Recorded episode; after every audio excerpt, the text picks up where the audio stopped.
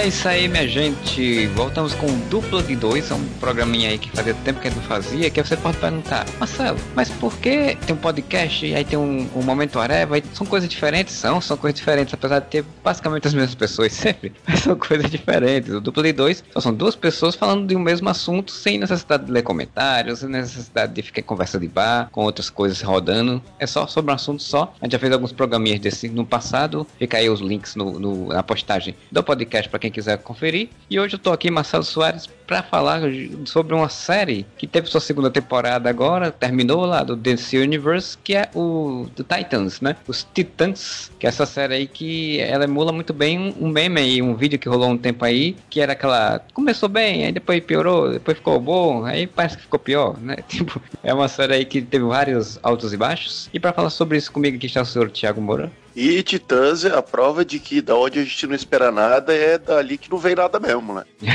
é verdade, é verdade. A gente fez um podcast sobre o, a primeira temporada, ou foi o Momento Areva, sobre a primeira temporada dos foi, Titãs. Foi podcast. podcast mesmo, né? Sobre a primeira temporada dos Titãs, né? Falou nossas coisas que nos incomodavam na série e tal, e como a gente desgostou de muita coisa que ela foi feita. E aí, tipo, a série começou a segunda temporada, teve um primeiro episódio que, na verdade, fechou o final da, do, da temporada passada, que foi uma coisa meio, meio esdrúxula. Lá no que a gente falou que o final da temporada passada era pra ter. Foi, teve, teve dois episódios suprimidos a menos e eles tiveram que terminar no meio de uma, de uma cliffhanger, assim então. O primeiro episódio da segunda temporada veio para terminar a história da primeira e iniciar uma nova história. E assim, eu, eu lembro que quando saiu o primeiro episódio que eu assisti, eu digo, olha, primeiro saiu o trailer, né? Que a gente achou estranho, né? Já saiu um trailer totalmente diferente do que era o clima da primeira temporada. E aí veio o primeiro episódio e também pareceu um outro clima. E aí eu disse, ponto, agora, agora vai, agora engata. Mas aí, não sei, não engatou, nada das contas. O que, é que você achou, Moro, então, assim, do, desse, desse primeiro início da série aí? A gente chegou a comentar rapidinho em algum momento whatever, mas o que, é que você achou?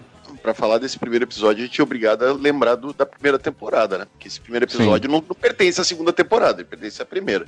Foram ali 11 episódios, né? A primeira temporada tem 11, 11 episódios, se não me engano. 11 episódios de o bicho tá. Ó, o bicho vindo, ó, o bicho vindo, que era o Trigon, é. né? Vai meter o, o zaralho aí nos heróis. O mundo tá perdido por causa do Trigon. E daí reuniu todo mundo, né, cara, da primeira temporada. Tipo, reuniu além dos, dos quatro personagens principais, que era o Robin, a Ravena, o Mutano e a Estelar, ainda trouxe Rapina Columbo e, e Jason Todd e Donna Troy, né, pra, pra, resolver. E o que que acontece no primeiro episódio dessa temporada que ia, né, dar continuidade à grande saga de Trigon? Essa galera toda que, a gente, que eu citei agora, eles não fazem porra nenhuma. Até tem umas cenas legaisinhas, que é do Trigon meio que corrompendo cada um deles na mente e tudo mais, mas é. basicamente é isso que é legal nessa parte. E daí o, o Trigon, que na primeira temporada era um ator, e a gente falou, porra, que, que palha botar um cara de terno pra ser o Trigon. Antes continuasse sendo um cara de terno pra ser o Trigon, porque daí fizeram um bicho digital que parece que saiu, sei lá, cara, de Doctor Who nas primeiras temporadas. É muito tosco, é nossa, é muito ruim, cara. O Mutano consegue libertar a, a Ravena através do poder do amor. A única coisa que eu achei legal também foi que o único que não foi corrompido foi o Mutano, né? Por ele ser um cara, talvez o personagem mais puro, digamos, de, da equipe. Ele vira uma cobra, finalmente ele vira outro bicho. Mas daí, através do poder do amor, nesse episódio até funcionou, ele trouxe a, a Ravena de volta. E daí, a Ravena derrota o Trigon em dois segundos de cena, mano. Tipo, é muito anticlimático, velho. Ela podia ter é, feito é, isso. Era pra ter uma batalha, né, assim. E ela só joga o gosma preta, etérea, o éter preto dela, em cima do, do Trigon oh. e pronto, matou o Trigon. É o efeito do After Effects, assim, o skill que você tem aqui, ah, tipo, Black, vou jogar aqui, ele faz um efeito é. genérico qualquer, destrói o cara, e, e, tipo assim, sem enrolar que tem todo um, um negócio, Titãs tem uma, uma, merda que ela faz umas justificativas merdas para coisas específicas dos quadrinhos, né? Como, por exemplo, ela ter o cristalzinho no meio da testa, né? Porque no quadrinho, aquele cristal é para prender o Trigon, é o local que o Trigon Dragon está preso e está dentro dela ali e ela, ela, tenta segurar ele. Aí não tinha como justificar isso, né? Assim, porque senão eles têm que manter o Trigon na série e eles queriam acabar. Aí, tipo, ah, não, é o coração dela que ele tirou de dentro e transformou num cristal e botou dentro dela para liberar toda uma levelidade dela, assim. E, e, é muito besta, assim, e não tem função nenhuma depois. Na verdade, eu acho, eu acho, foi implícito depois que o Trigon tá preso ali, que acontece o negócio durante a temporada, parece isso, mas eu duvido que eles não vão é. voltar no Trigon, né? Então. Não, parece, mas não é. A gente vai falar isso mais à frente, mas é. das contas não tem resolução de muita coisa. Não, mas aí a gente vai entrar num quesito que é o que é recorrente nessa temporada, que é recorrente em Titãs. Um monte de plot que, são, que é apresentado e não vai para lugar nenhum e é esquecido e deixa para lá, sabe? Só que, como você mesmo falou, é bem interessante como a partir do encerramento da, do negócio do Triangle, que é extremamente anticlimático e acontece num bloco de episódio, né? Se fosse na, na novela, é como se acabasse antes da abertura, sabe, da novela. Sim, sim. É o primeiro ato ali da história.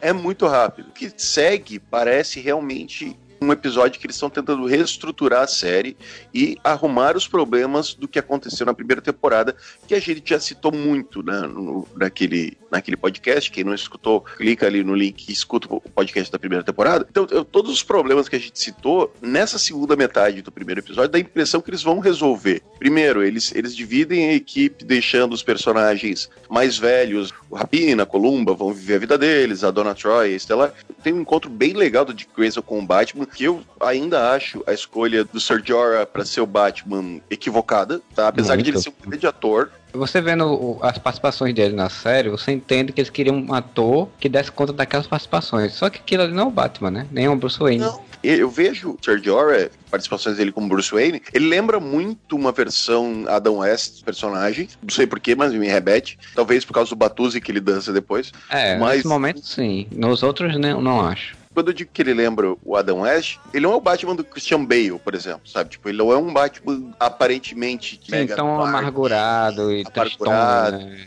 Aparentemente ele tem esse lado, esse lado, mas esse lado é bem menos, né, do que seria. Ele faz piada, ele, ele confraterniza, tem. É, e ele tem esse negócio meio tipo gentleman, sabe? Que o, é. Que o Adam West tinha que na verdade depois foi, foi especificado que é só né, a partir do, das outras versões cinematográficas dele, com Michael Keaton, com Christian Bale, que é só o, a fachada né, do, do personagem. Mas eu acho uma decisão equivocada. Eu gosto muito do ator, eu acho um baita do ator. A parte que ele tá atuando na série é muito boa. Só que, mano, você consegue imaginar o Sr. Jorah com o capuz do Batman? Porque ele ainda é o Batman é. nativa pra mim, da série, a coisa mais troncha é essa. Porque você, no final da primeira temporada, você tem um Batman específico que é bem o Batman que a gente conhece. O cara mais fortão, bom de porrada. Por mais que seja um sonho, né? Que seja uma ilusão do Trigon na cabeça do Robin. Mas, tipo, é baseado naquilo que o Robin conhece do personagem. Sim é a representação Seria... que o Dick tem, é, é, tipo a lembrança do Dick, então não é um Exato. troço... Do lado do Sr. Jorah, que é mais magrelo, mais alto, mais gentleman, né, exatamente, não combina. E ele não aparece em nenhum momento como Batman, então é outra coisa... Sim. Porque, mano, ia ser ridículo o Sergio Hora fantasiado de Batman. Convenhamos, ia parecer um cosplay, velho. Ia ser muito complicado botar. Então, e assim, eu acho que é o único erro escalação de elenco, porque todo o resto do elenco eu acho muito bem escalado. Nenhum dos personagens, para mim, é mal escalado, sabe?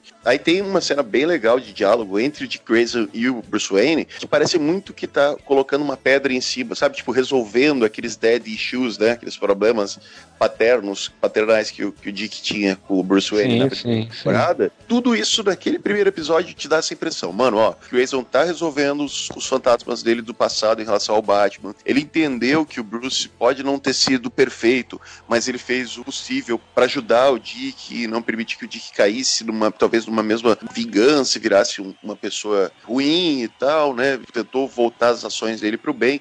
Jason Todd aparece menos babaca. Falando a famosa frase do trailer, né? Que é The Titans will back bitch, né? E é muito legal essa cena, porque é muito Jason Todd, sabe? Moleque, tá curtindo muito ser o Robin, ser super-herói. E não é aquele Jason Todd que porra, tá, sabe, trucidando o policial, tipo, quebrando coluna de policial na primeira temporada, sim, uma cena totalmente desnecessária. Que vai salientar que não foi nem, nem problematizada nesse episódio, né? Tipo... Mas porque quase tudo que aconteceu na primeira temporada, eles vão, esquecem, sabe? Tipo, eles ignoram, assim. Ignora que o Mutano perdeu o controle e matou um uma pessoa quando ele tá de tigre, porque isso só é citado muito tempo depois. Que eles explodiram, meteram fogo num monte de gente no sanatório. Tudo isso é ignorado, assim. Então dá muita impressão que isso é um micro reboot da série, né? todo o clima, né? Aí no episódio, inclusive, termina com eles indo pra Torre Titã, que não é um formato de T, que eu fiquei esperando pra se ter formato de T. Que não faz nenhum sentido arquitetônico, né? Arquitetônico, é, exato. E vão pra torre, e aí os caras ah, distribuem os quartos, e aí ele, tipo, ah, vou treinar esses garotos e reabrir os titãs. Eu falei, porra, que massa, cara. Você tem, tipo, os caminhamentos dos titãs que a gente conhece, né? Tipo, ah, passou a fase sombria dos titãs e ele agora vai treinar os garotos, vão vir novos desafios, novos vilões e tal. E até me animei. Depois que eu falei que lembra muito meme do, do começou bom, né? Depois ficou ruim. Sim, me animei a assistir a série, né? Volta, porque eu não tava muito animado pra segunda temporada. Termina com aquele gancho muito legal do, né, do Slade vendo, né? Do Exterminador vendo na TV, o Slade tudo recluso, de barbona, no local, vendo na TV que os titãs voltaram e aí ele resolve voltar ativa para se vingar dos titãs. Pode muito legal isso, né? Então achei legal, porque tipo, o Slade é o, é o vilão clássico dos Titãs, e sempre que ele aparece, as versões audiovisuais dele têm sido boas, sabe? Assim, por mais que as histórias às vezes não sejam tão boas, mas as versões audiovisuais dele são filme, visualmente são bem fiéis, são bem interpretadas, tanto em Arrow, o cara que apareceu em Arrow foi a melhor temporada de Arrow foi com ele, e aquela pequena aparição no filme do Batman vs Superman que não foi pro cinema, né? Foi pra versão estendida, são, são legais, assim quando você acha que vai começar isso, logo depois, eu não lembro exatamente a sequência das coisas nos, na, nos primeiros, no segundo, terceiro, quarto episódio assim, mas eu lembro que logo depois eu comecei a ver que, cara, vão, eles vão voltar pro ritmo que era na primeira temporada dos dramalhões, assim. E aí isso começou a me incomodar.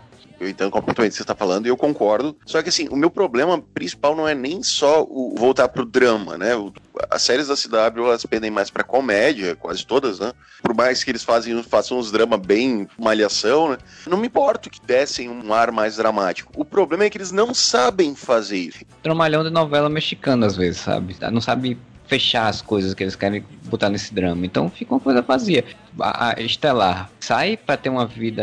Ela aparece depois, no, já no episódio, segundo, no segundo episódio, já aparece junto com a Dona Troy, né? Vigiando uma, uma vilã, o que eu achei interessante. Eu gostei da, da, dessa coisa. Achei que a gente ia ter um pouco mais disso, sabe? Das junções, das duplas atuando. Tipo, a Dona Troy e ela, que são pessoas mais velhas, já mais experientes, juntas né, em Nova York. Aí mostra que o Rapina e a Columba foram viver numa cidadezinha lá, né? Nos interior. Estão tentando ajudar jovens e tentando fugir dessa coisa da violência, que era o drama deles na primeira temporada.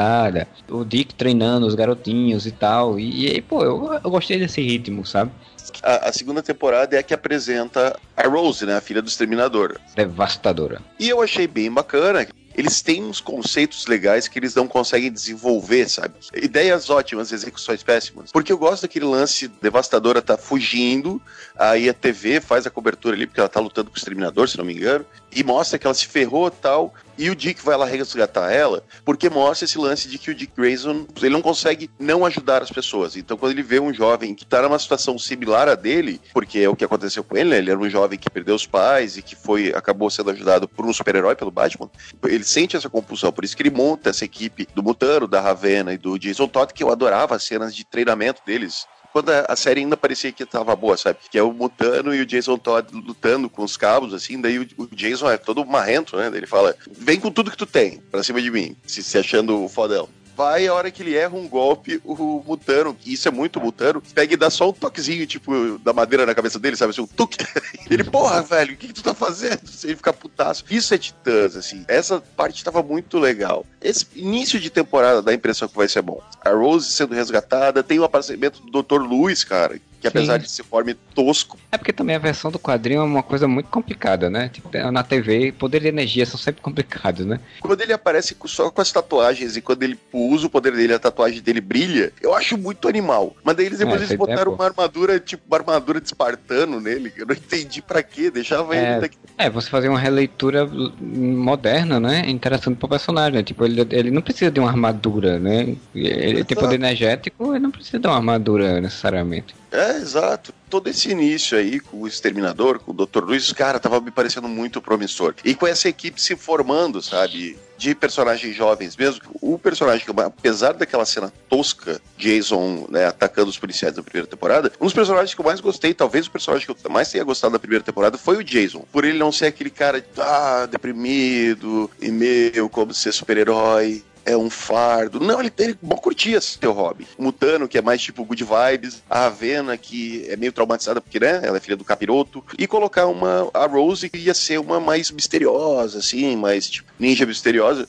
Eu tava gostando muito dessa ideia obviamente, quando eu vejo a, vi a Rose, eu imaginei, quem leu o quadrinho, imaginou que podia ser a mesma lógica do contrato de Judas do quadrinho, em que quem faz o papel da Rose é a Terra, né? Como diria o Deadpool, é lazy writing, né? É roteiro preguiçoso. Sim. Quando a primeira ideia que qualquer pessoa teria é o que eles fazem, né? Então... É, sim, sim. Quem tá assistindo a série do Titãs, dificilmente vai ser um público muito novo, né? Tem, tem muita gente que já curte os quadrinhos. Então, tipo, boa parte do pessoal já conhece esse roteiro. Inclusive já teve animação desse, recente sobre isso você pega faz exatamente igual ao roteiro da HQ, cara, né? Porque, tipo, quando apareceu ela, eu disse, ok, ela tá aí sendo perseguida por ele, é uma mentira e ela deve estar do lado dele, investigando ele, porque é o jeito mais fácil dele, dele estar tá com alguém lá dentro. E aí foi exatamente isso. E eu fiquei triste, porque eu fiquei frustrado. Eu digo, porra, eu já sabia isso no segundo episódio. Mas o pior é assim, Marcelo, mesmo sendo isso, eles poderiam ter feito de uma forma que a gente se importasse. O problema é que a gente não se importa, tá ligado? Eles não acabaram desenvolvendo, inclusive, ela direito, né? Tentaram forçar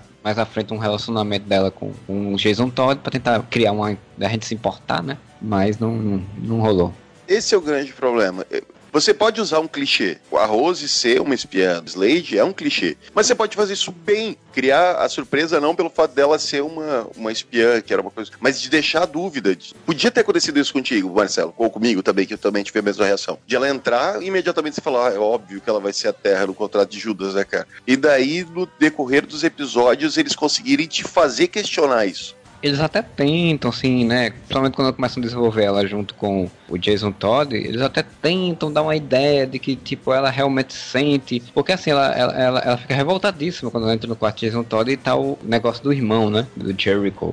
E tipo, você tenta, não, pô, realmente ela sente aquela dor e tal. Porque no final das contas, quando você vai ver a origem dela, não, não tem muita lógica mas eles ainda tentam, assim, dar essa, essa coisa de que, tipo, ela não é fria, ela tem uma emoção e essa emoção é genuína e essa emoção vai fazer você pensar que ela não, não, ela não tá traindo ele, ela realmente está com raiva dos Slade, né? Não é assim tão bem feito, como você falou, não é bem feito as coisas, então você não fica se importando tanto. A prova de que não é bem feito é que você falou ali, né? Tipo, eles tentam dar um, embasamento para isso e não conseguem. Porque tu notou a quantidade de retcons que eles fazem que não fazem sentido. Já chega então aí no, no terceiro episódio, que é um episódio todo de flashback, que apresenta a equipe original.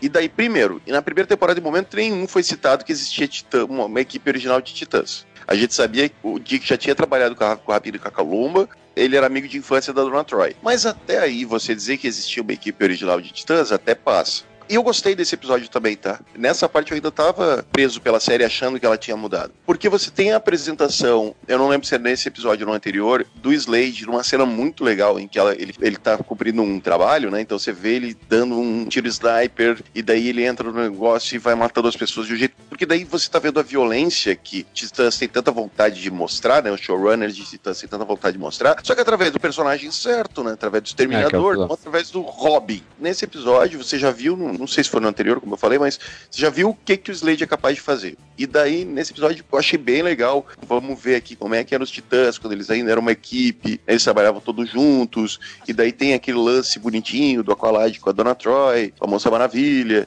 Me explica. Até hoje eu não consegui entender quem que o Slade estava tentando matar naquela cena em que ele mata o Aqualad. É, depois isso é explicado, mas tipo, uma, uma linha, né? A mulher lá de Temícera, que ajudava a Moça Maravilha, ela disse, ela disse, olha, o alvo era eu. Tanto que logo depois ele, ele vai e mata todo mundo, né? No mesmo episódio que ele mata todo mundo na, na galeria lá. Porque era, essa era a missão dele. Só que, tipo, se o Slade é tão foda, é tão foda porque ele esperou a Qualed chegar, esperou a Qualed conversar com a Moça Maravilha, esperou aquilo tudinho, claro, isso é roteirismo, né? A gente sabe. Ele esperou aquele tudinho pra o cara dar um tiro, aí ela, que é a Moça Maravilha, Amazona, não ouviu a bala e o Aqualed ouviu e se postou na frente da mulher e, e, e recebeu o tiro ela, que é uma amazona, que eles têm altas tecnologias, magia, não sei o que, não, não tinham nada para curar uma pessoa assim rápido. Aí ele foge, ninguém tenta capturar o maluco, sabe? E fica por isso mesmo. Até esse momento, porque agora eu, eu tô lembrando disso, porque até esse momento eu tava relevando, sabe? Não, tá, beleza. Não vou ficar catando piolho pra, pra reclamar da série. O Aqualad morreu num atentado que não era contra ele. Fiquei achando que isso ia ser melhor explicado, não foi, foi explicado com uma linha só. Mas tudo bem, sabe? Tipo, tá indo legal. Eu já comecei a não gostar muito, porque assim, quando começou a temporada, aí pra esse viagem de que eu fiquei pensando, pô, não, são. Ele vai estar tá treinando os garotos novos, e então vão surgir novos vilões, e os Lady vem como um vilão do passado, pô, esses caras estão aí ainda e eu vou lá acabar com eles, né? Quando eles falaram na primeira temporada que tinha acontecido uma grande tragédia e que por isso eles se separaram, e aí quando veio falando que o Aqualad morreu, eu disse, isso foi a grande tragédia? Claro, depois eles deram uma ampliada nisso mais na frente, né? Mas eu disse, se Faganda Zero um cara morreu, ok, é, eles são heróis, cara. É, heróis devem morrer toda hora, gente. Então, tipo, mais que você sinta dor, você não vai acabar uma equipe por isso, você não vai ficar super violento por isso, né? E aí eles foram rapidamente pra coisa do precisamos nos vingar. Arquitetar um plano de vingança e vamos ser maus. Tipo, sabe? Aí... É, é, aquele, é aquele meme, né? A gente vai pegar ele. Por que, que a gente vai pegar ele? Porque ele é mal. E a é. gente é mal também. É, é isso.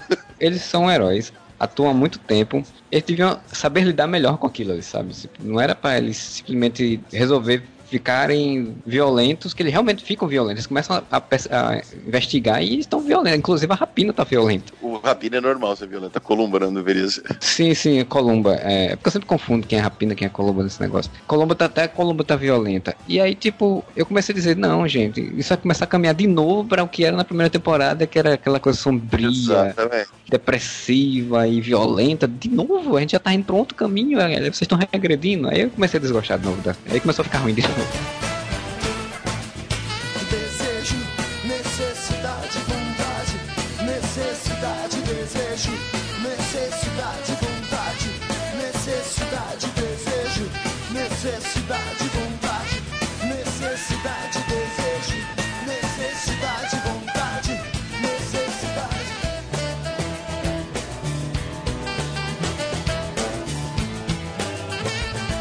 Nesse quarto episódio, Dick tá namorando com a Dal, né? Ficou meio implícito na primeira temporada que a Dal traiu o Hank com o Dick. Isso, Por isso, isso. que não gosta do Dick. Mas naquele momento, no flashback, o Hank tá de boaça com os dois namorando, sabe? Parecia que Dick era o namorado desde sempre e o Hank nunca tinha tido nada. Por mais que ele tivesse, tivesse conhecido a Dal primeiro, né? Que era naquele flashback da primeira temporada dele, que mostra que ele conhece, conheceu ela primeiro, parecia que ia ter uma fé, né? E aí aparentemente dá a entender que ele se interessou pela mulher e o Dick veio e tirou ela dele. Sim, mas na primeira temporada já tinha mostrado que os dois se conheceram, ficaram um tempo se recuperando lá dos traumas e eles ficaram juntos, eles transaram no episódio e tudo. Só que até então ficou aquele lance de que o Hank detestava o Dick. A Dal traiu o Hank com o Dick, mas daí nessa temporada você vê que os dois tinham um mau relacionamento de boa, assim, o Hank era mau amigão deles, assim. Mano, o que mais realmente me incomodou, apesar desses furos cronológicos, o direcionamento começa a retornar para a mesma coisa. E outra coisa que me irritou, a gente já estava no quarto episódio, indo pro quinto episódio e nada acontece. Porque se tu parar pra pensar, esses personagens não ficam sem fazer porra nenhuma os episódios inteiros. O episódio que mais aconteceu coisa foi até então o quarto, que é o episódio que tem o flashback, que mostra as coisas do passado. É, Mas a maior parte do tempo eles. Ah, que mostra, né? Macete tá uma merda, né? A Estelar tinha sido raptada por um cara que era da guarda que jogaram esse plot também assim, jogar na guarda do planeta dela, que era pra levar ela de volta, e eles têm meio que um rolê de ficar conversando o episódio todinho sobre isso, e ela até, até ela enganar ele, né? O negócio da nave. Eu começo a perceber uma coisa que seguiu assim, por boa parte da temporada, que é uma das coisas que deixou mais puto, é que a Rachel, né? O Mutano não fazia nada na série. Nada? Acho que até o oitavo episódio não aconteceu nada com eles. Assim. Eles somente Cara, estavam lá é tão bizarro que tem um episódio que tá acontecendo, acontecendo várias DR, né? Porque é o que acontece Sim. nessa série. Eu nem lembrava mais que o Mutano fazia parte da série. De repente o Mutano aparece e diz assim: Nossa, um cara não pode nem dormir aqui. E fazia tipo uns dois episódios que o Mutano não aparecia. Sim. Ele ficou dois episódios sim, dormindo. Isso eu acho bizarro, assim, porque você tem dois personagens, principalmente a, a Ravena, que ela é o foco da primeira temporada inteira, né? E aí na segunda temporada, tipo, ah, o poder dela tá descontrolado, o Mutano vê isso, mas não pode dizer a ninguém. De novo, a falta de confiança, né? Que aparentemente tinha sido superada. Ah, não, porque tem muitos segredos aqui, eles não contaram pra gente. Oh, meu Deus, vamos ficar, eu vou ficar com raiva deles, porque eles não contaram nossos, os segredos pra gente. E não vão contar os meus problemas pra eles também. Mesmo que seja um problema que possa destruir o mundo inteiro. Então... Ótimo ponto, cara. Trama deles é porque eles fazem segredo de coisa que não faz sentido fazer segredo, velho. Caralho. malhação, sabe? é muito plotzinho besta, porque teenager mesmo, que, ah, não, meus poderes estão descontrolados. Ah, mas eu não quero contar pro Dick, porque senão o Dick vai sentir que ele falhou conosco. Mano, é melhor o Dick saber resolver do que esse teu poder perder o controle e matar todo mundo aqui dentro. É, que também, ao final da temporada, é um plot totalmente esquecido. Isso aí começou a me frustrar muito na série, porque eu, era um personagem que eu gostei, que eu achei interessante, e tinha tido esse problema, né? E aí, no meio disso tudo, ela tem flashback, mostra que o Khaled morreu, aí mostra que o motivo, o Slade tava lá, depois tipo, aí descobre que, que aconteceu alguma coisa com o filho do Slade, né? Que eles organizam o plano de encontrar o filho do Slade, encontra o Jericho, sem entender, ah, tá, aconteceu alguma coisa, eles, por conta disso, por conta deles, o Jericho morreu e a Slade culpa eles, essa culpa que fez com que eles separassem a equipe, aí no meio disso tudo, quando tá acontecendo ainda isso, que é uma coisa que, não, como você falou, não acontece nada de fato, aí aparece o Superboy na história. Antes do Superboy, eu sou obrigado a falar que Titãs é muito preparação para uma coisa muito foda que vai acontecer, mas ela nunca acontece. Eu acho que os outros eles são melhores com, com preparação de, de algo do que com algo em si, né? Tipo, eu acho que nem de... isso, porque eles preparam o negócio, eles não nunca chegam no que eles estão preparando. A própria preparação é esquecida, sabe? Cria um, um, monte de foreshadowings, né? Que é a palavra do momento agora na cultura pop é, é falar foreshadowing, para coisa que não acontece, velho. Só várias pessoas que não não são aptas em inglês. O que é foreshadowing? Foreshadowing é que eles te dão pistas de uma coisa que vai acontecer. Da morte do Aqualad, por exemplo. Que fica aquele Sim. negócio, nossa, uma grande tragédia que separou a todos nós e não sei o que, tal, tal, tal. E, pô, é a morte do Aqualad. Na verdade, o foreshadowing ele faz um negócio que deveria acontecer, né?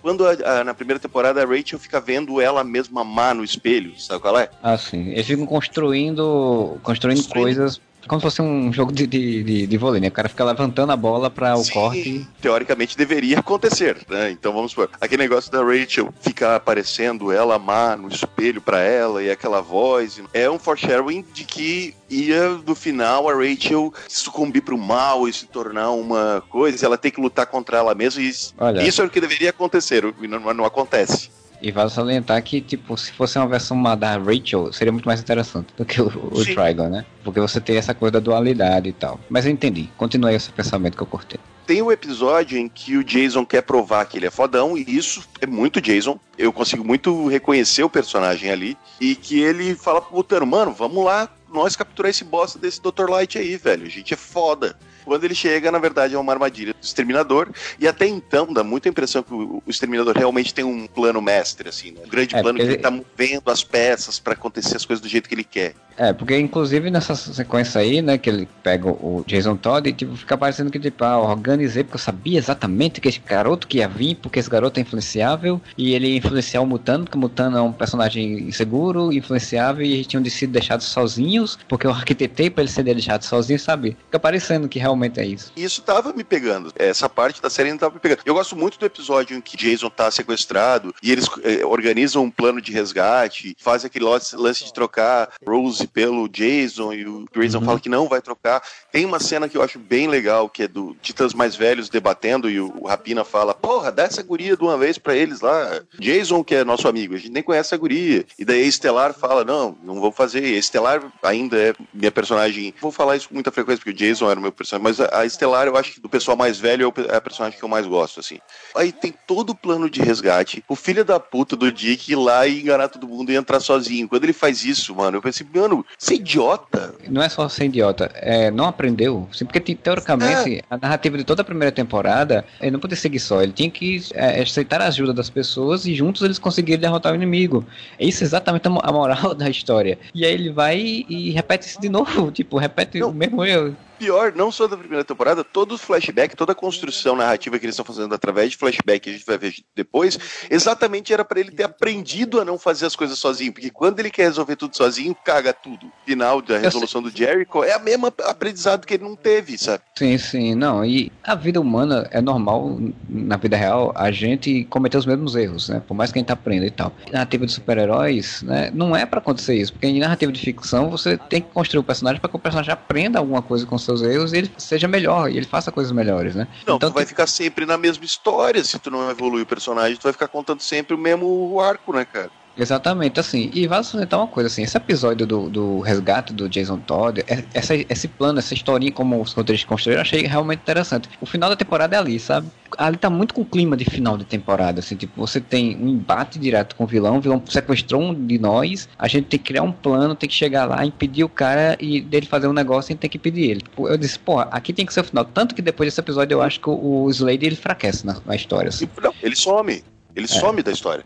Você tem esse episódio todo que ele é bem legal. Inclusive, a luta é legal, o resgate que a Estelar chega é legal. O Jason Todd caindo do prédio, eu achei muito maneiro. Ele é resgatado e tudo mais, como a gente sabe. Aí tu lembra que ele fica o tempo todo meio que revendo a queda dele durante um Sim. episódio. Fica o tempo todo aquele negócio assim, dá a impressão que ou ele pegou um trauma muito fodido e isso vai fuder a cabeça dele. O exterminador tenha feito alguma coisa com ele é por isso que ele fica repetindo aquela cena dele caindo. É um foreshadowing. Ó, eles estão apresentando isso aqui porque isso aqui vai ser usado. E é esquecido do episódio seguinte. Tipo, nunca mais isso é citado, o lance dele é, ficar e, se revendo caindo. Eles usaram esse recurso dele ficar se revendo caindo pra dar a entender que era um trauma e esse é o motivo dele sair da, da torre, né? De ter a sequência lá em que ele vai tentar suicídio, né? Lá no, no negócio, o Dick vai dizer que ele é o culpado e vai explicar o que aconteceu com o Jericho, né? É só que outra coisa que não faz o menor sentido. Sim, mas é um recurso gráfico que tá te dando uma informação.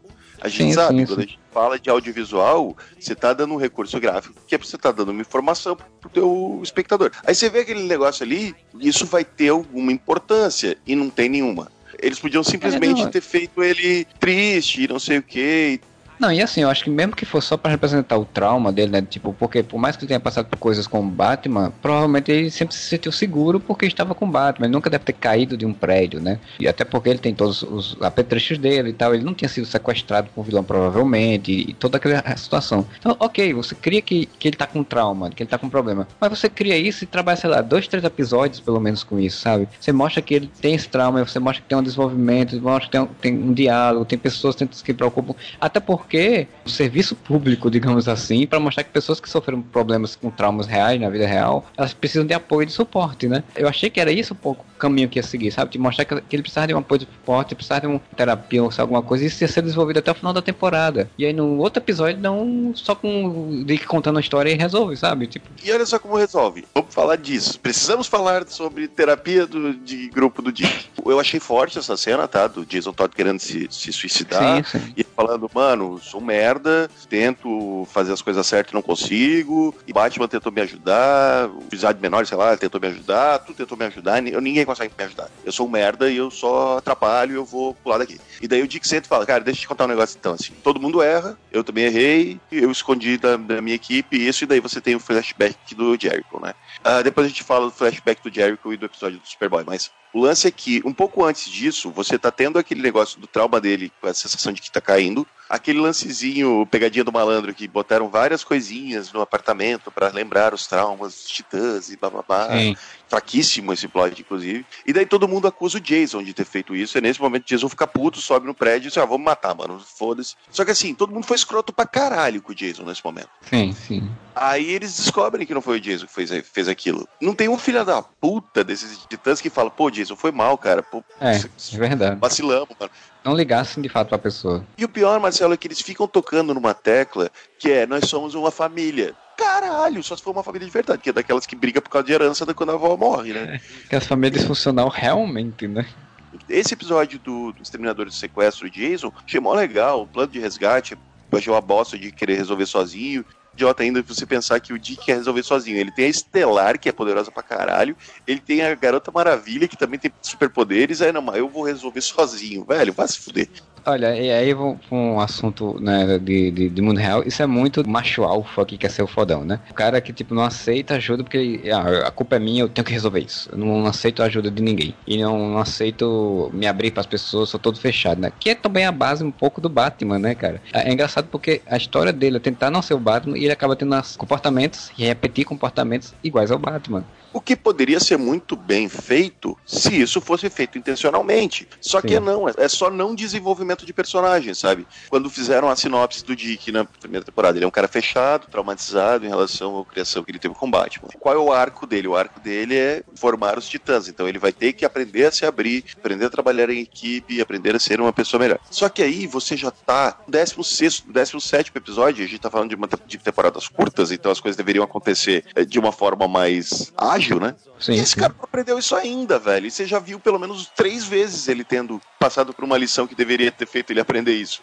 É uma repetição de arco que fica chata. Você já imagina, pô, aconteceu isso. A próxima vez ele vai fazer isso de novo. E ele faz, né? Continua fazendo isso no, no decorrer da temporada. Dick é um personagem que, por mais que o ator interprete legal, assim, ok, mas é um personagem que eu não consigo mais ter vontade de ver, sabe? Assim, na verdade, é uma coisa que eu vou falar, a gente até fala aí ao final da série. Mas assim, a série não, eu não consigo mais ter vontade da série por conta disso, por conta desse monte de, de plots repetidos, por um monte de coisas mal desenvolvidas. A série da CW, elas têm isso, mas a série da CW ela tem um carisma ali, ela tem um tom meio de esperança ainda, um tom meio heróico ainda realmente da coisa, que você sente, pô, tá ok, isso não, não tá tão bem, mas pô, eu gostei, eu, eu vou ver ainda, sabe? Eu ainda vou ver. Principalmente a Supergirl, assim. Supergirl é um personagem que ela não é bem regular às vezes, mas eu ainda consigo ver, sabe? E o Titãs não, tipo, você metade da temporada, da segunda temporada já tá dizendo, porra, eu não quero mais ver essa série, eu vou ver só pra ver como termina. Tanto que os dois últimos episódios eu demorei pra assistir, não, todo mundo viu e eu não vi. E o principal, Marcelo, eu acho que os personagens da CW, eles têm, como tu falou, carisma, porque a gente consegue se conectar com eles.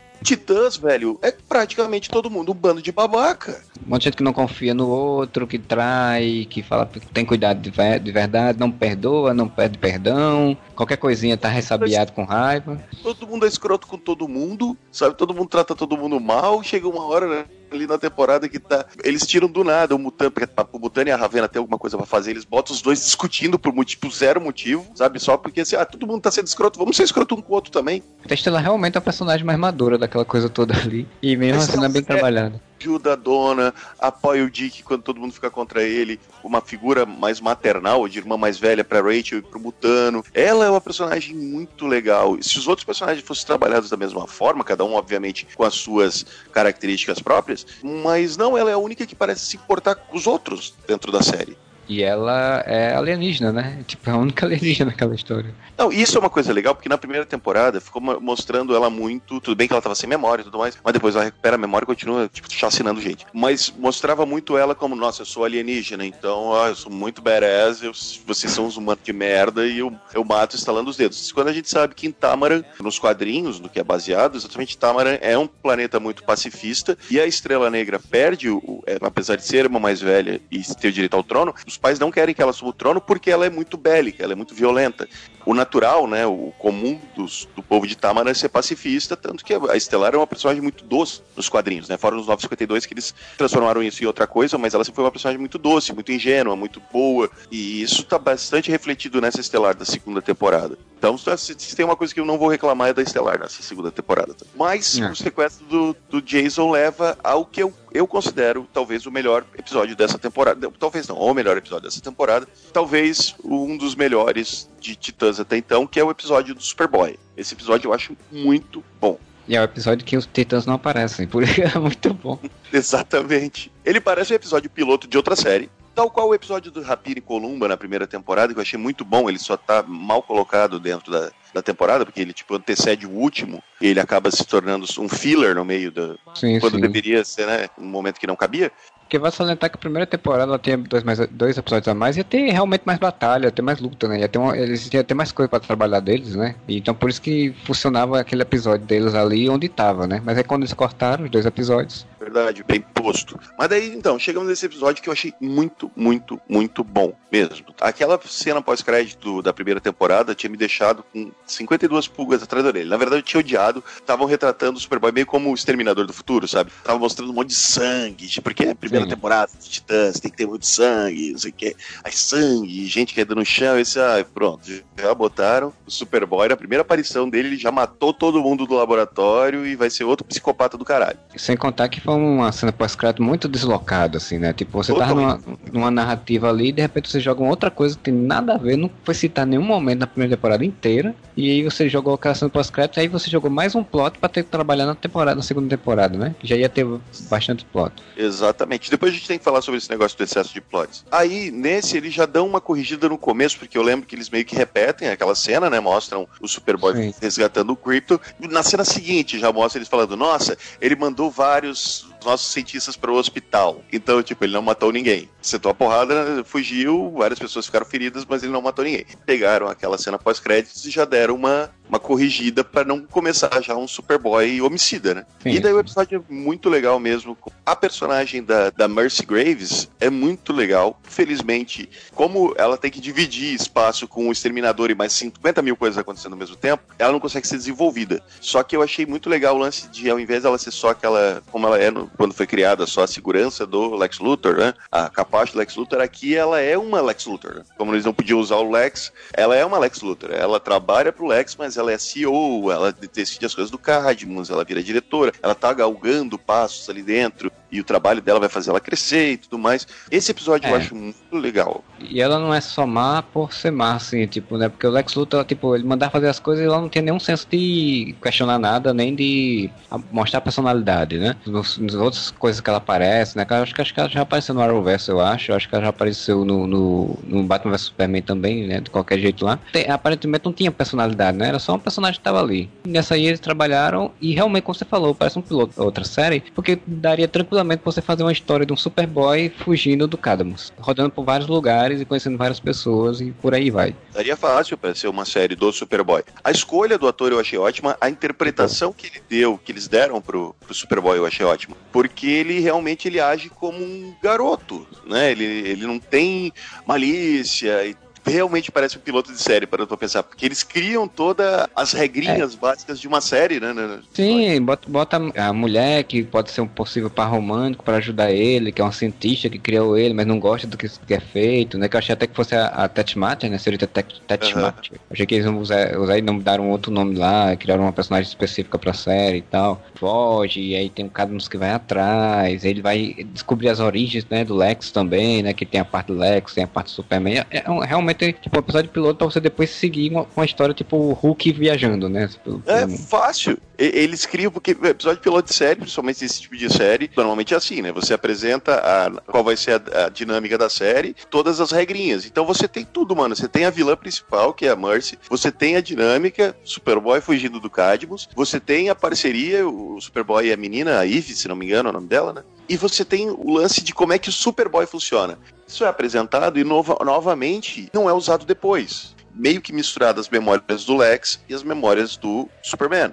Ele, depois ele esquece as memórias e passa a usar só a questão de eu sou mal ou sou bom. Sou o é. bom do Superman ou sou o mal do Lex como se bondade e maldade fossem passado por genética, né? Né, tem lógica nenhuma, assim. As memórias até acho interessante, porque as memórias elas podem guiar você para você ser bom ou ser mal de acordo com a memória, né? Que, que, que acontece nesse piloto, no episódio do Superboy, quando ele encontra o, o pai do Lex, né? Porque as memórias mas do ponto de vista do Lex, negativas em relação ao pai, faz com que ele tome algumas atitudes agressivas, né? E isso é Sim. é legal para uma série do Superboy criaria uma dinâmica sensacional. Ele teria as memórias, os ensinamentos da infância do Lex e do Clark, que são diametralmente diferentes. Uma sacada que eu acho genial Marcelo, nesse episódio. Primeiro você tem a fuga com a Eve, tem o lance deles irem até aquele laboratório Cadmus abandonado e ela mostra várias, vários clones mortos, né, do Superman uhum. e tempo tentando fazer isso. Que me lembrou na hora os clones do Lex em Smallville. Sim, verdade. Tinha um Superboy lá também, né? Então. É, ele tava tentando fazer um Superboy e depois que Smallville arranjaram pra substituir o Michael Rosenbaum, eles criaram que era um clone dele, né? Que não era igual. E aí, tipo, tem uma cena, inclusive, que a, a, a irmã lá de, do, do Lex, né? Que eu esqueci agora o nome. E a Tess Mercer, é, ela é a Mercer também, né? É, e aí ela, ela entra no laboratório e tem um monte. É a mesma coisa, assim. Tipo, ela entra e tem um monte de, de tubinhos, versões que morreram, que não estavam boas, e uma que funciona.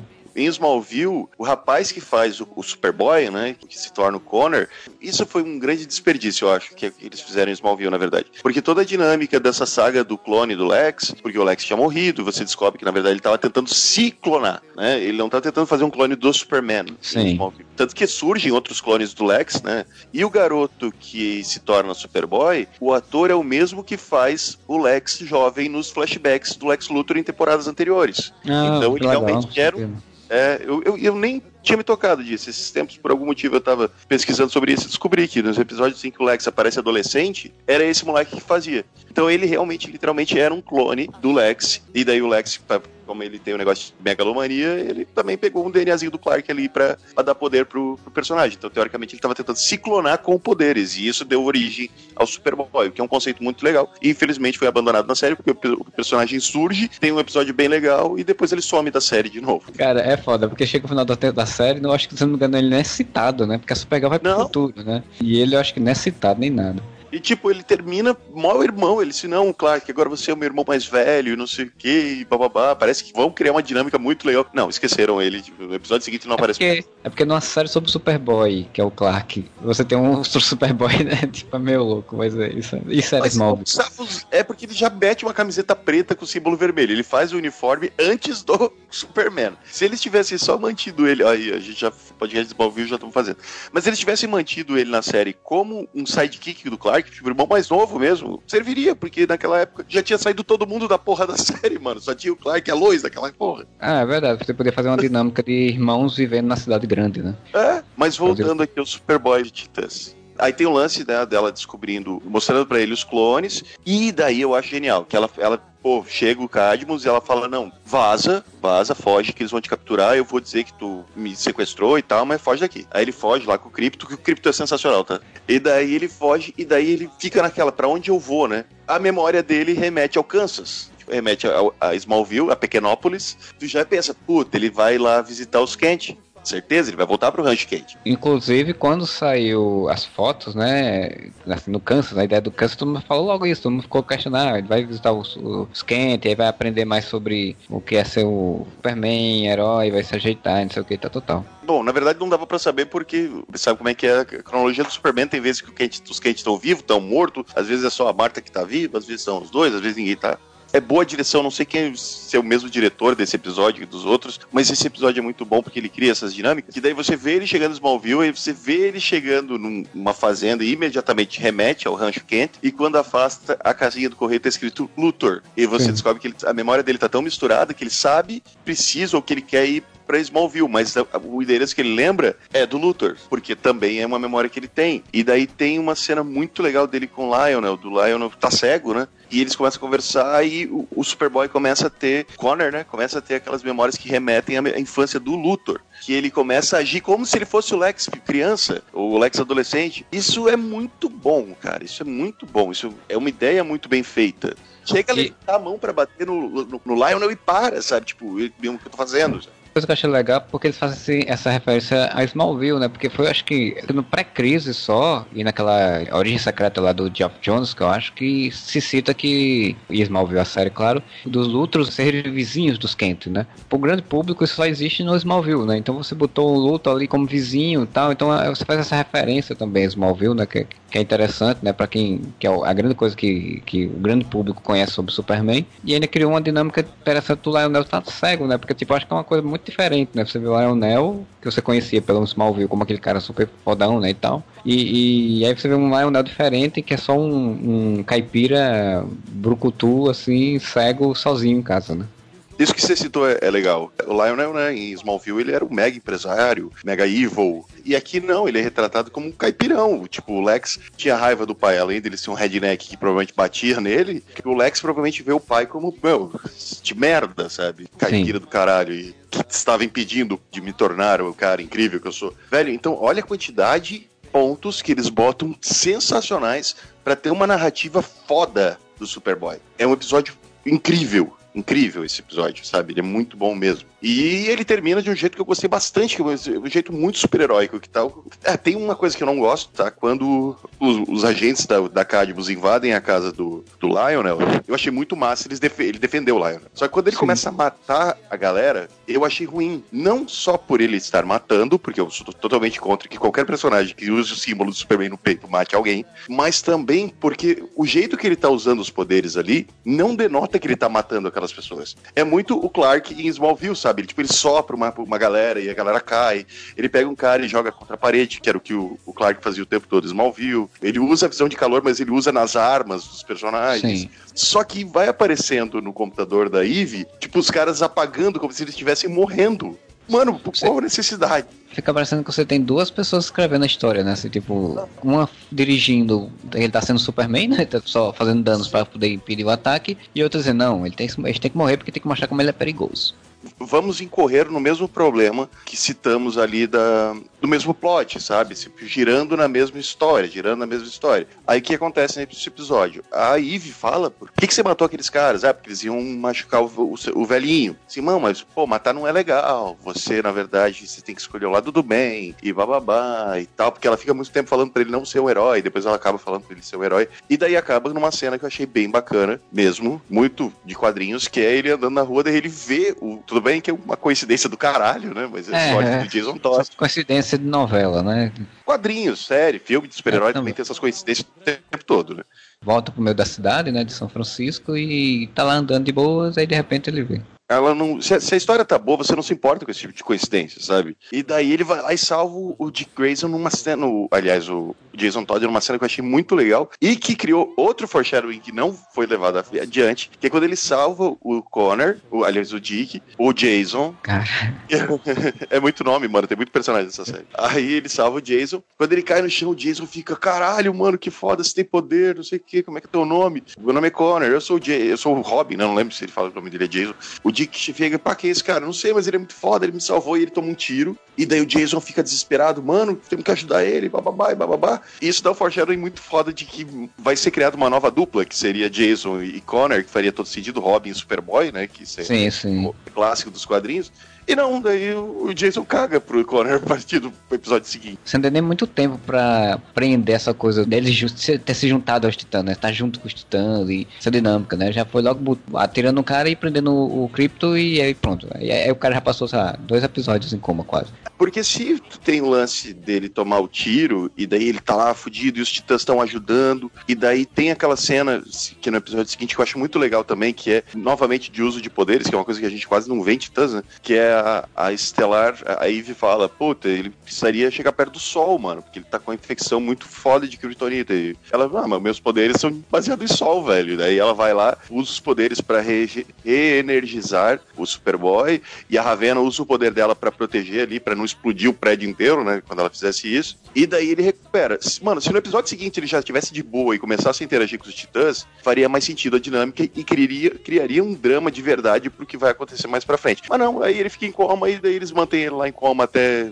Até quando é necessário pro roteirismo acontecer. Como eu já tinha para mim o episódio do Slade atacando o Jason lá, né? Jogando ele e tal, era meio que a cara do final da temporada. E aí depois eu vi esse episódio do Superboy, foi muito bom. E aí depois eu disse, rapaz, será que agora a série vai, né, voltou, melhorou, tipo, pra mim, vai voltar a ficar interessante. E, e aí depois começa de novo toda essa enrolação. Só que vai soltar um negócio dessa coisa do Jason, só pra encerrar isso, que eu acabei esquecendo de falar. Tipo, a gente sabe que nos quadrinhos aconteceu uma votação, o pessoal votou, né? E se o Jason morria ou não morria, e ele foi morto lá no HQ pelo Coringa e tal. E aí eles quiseram emular isso, dizendo que iam fazer uma votação também pro Jason morrer. Mas tu acha mesmo que o Jason ia morrer pelo andamento do roteiro? Tu faz o cliffhanger do, do Jason caído do prédio. O próximo episódio vai começar com ele caindo, parramando no chão? Não, o cliffhanger é. ele morrendo. E aí, fizeram votação no Twitter lá, não sei o que, tal, tal, tal. E eu disse, cara, que, que conversinha fiada isso, só pra dizer, cara, óbvio que ele não ia morrer. E aí, quando ele, ele tava caindo, que eu imaginei, tipo, ele não vai morrer, aí eu pensei logo, o Superboy vai salvá-lo. O próximo episódio é qual? Connor. Aí tu fala, ok, o Superboy vai salvar ele, óbvio. É, pois é, pois é. A falta de planejamento nessas questões também de juntar episódios para. Mas enfim, né? E aí a gente vai pra parte, digamos, quase que encaminhamento pro final da série, né? Essa série, ela, ela é tão doida, não parece que tá encaminhando pro final até o último episódio. Em seguida, você tem aquele episódio que a gente já citou, que é do, do Jason né, traumatizado e tal. O próximo que a gente tem que citar, que é a cabeça do Dick realmente é perturbada, né? Porque ele vê um Bruce Wayne. O sentimento de culpa é tão grande que ele vê o Bruce Wayne como a representação da culpa dele, né? Não, e é tão forte essa culpa porque tem cenas em que o Dick sai da sala e a consciência do Bruce, Wayne fica... continua conversando com as Cara, pessoas que estão. Eu assistindo isso, eu olhei assim, que eu vou ficar. Eu quero só ver se eles vão manter ela ali. Porque se eles manterem ela ali, deixa de ser uma coisa da consciência do cara, velho. Não tem lógica de ter um personagem. E manteve, porque ele sai, aí alguém fala um negócio e o Bruce Wayne faz o um comentário em cima do negócio que eles ficaram falando na sala. Caralho, Sim. mano. Ou, ou o Dick tem super audição né? Ou, sim, sim. Né? Ou tem alguma então, coisa é... misteriosa aí. E, e, assim, rendeu umas cenas legal, rendeu. Rendeu aquela cena do, do Sergio Ora dançando Batuzi, mano. Então. episódio em que o Dick de novo sai para fazer tudo sozinho, né? Que ele resolve investigar por conta própria pra saber onde é que o Lady tá, pra se vingar de novo. Foi o momento que eu disse, pô, ok, eu entendi porque eles chamaram o Sergio Ora, porque o cara tá muito bem nessa, nessa coisa de fazer uma, um, um Bruce Wayne comédia, né? Um Bruce Wayne tirando piada e tal. Sim, e, ah, e essa esse episódio também tem uma cena que eu acho muito bacana, que é muito quadrinhos também, que é quando a Eve vai lá, liberta o cripto, mas ela aí ela usa a própria visão de calor do cripto. É bom que o cripto, ele sabe os comandos senta, deita e usa visão de calor.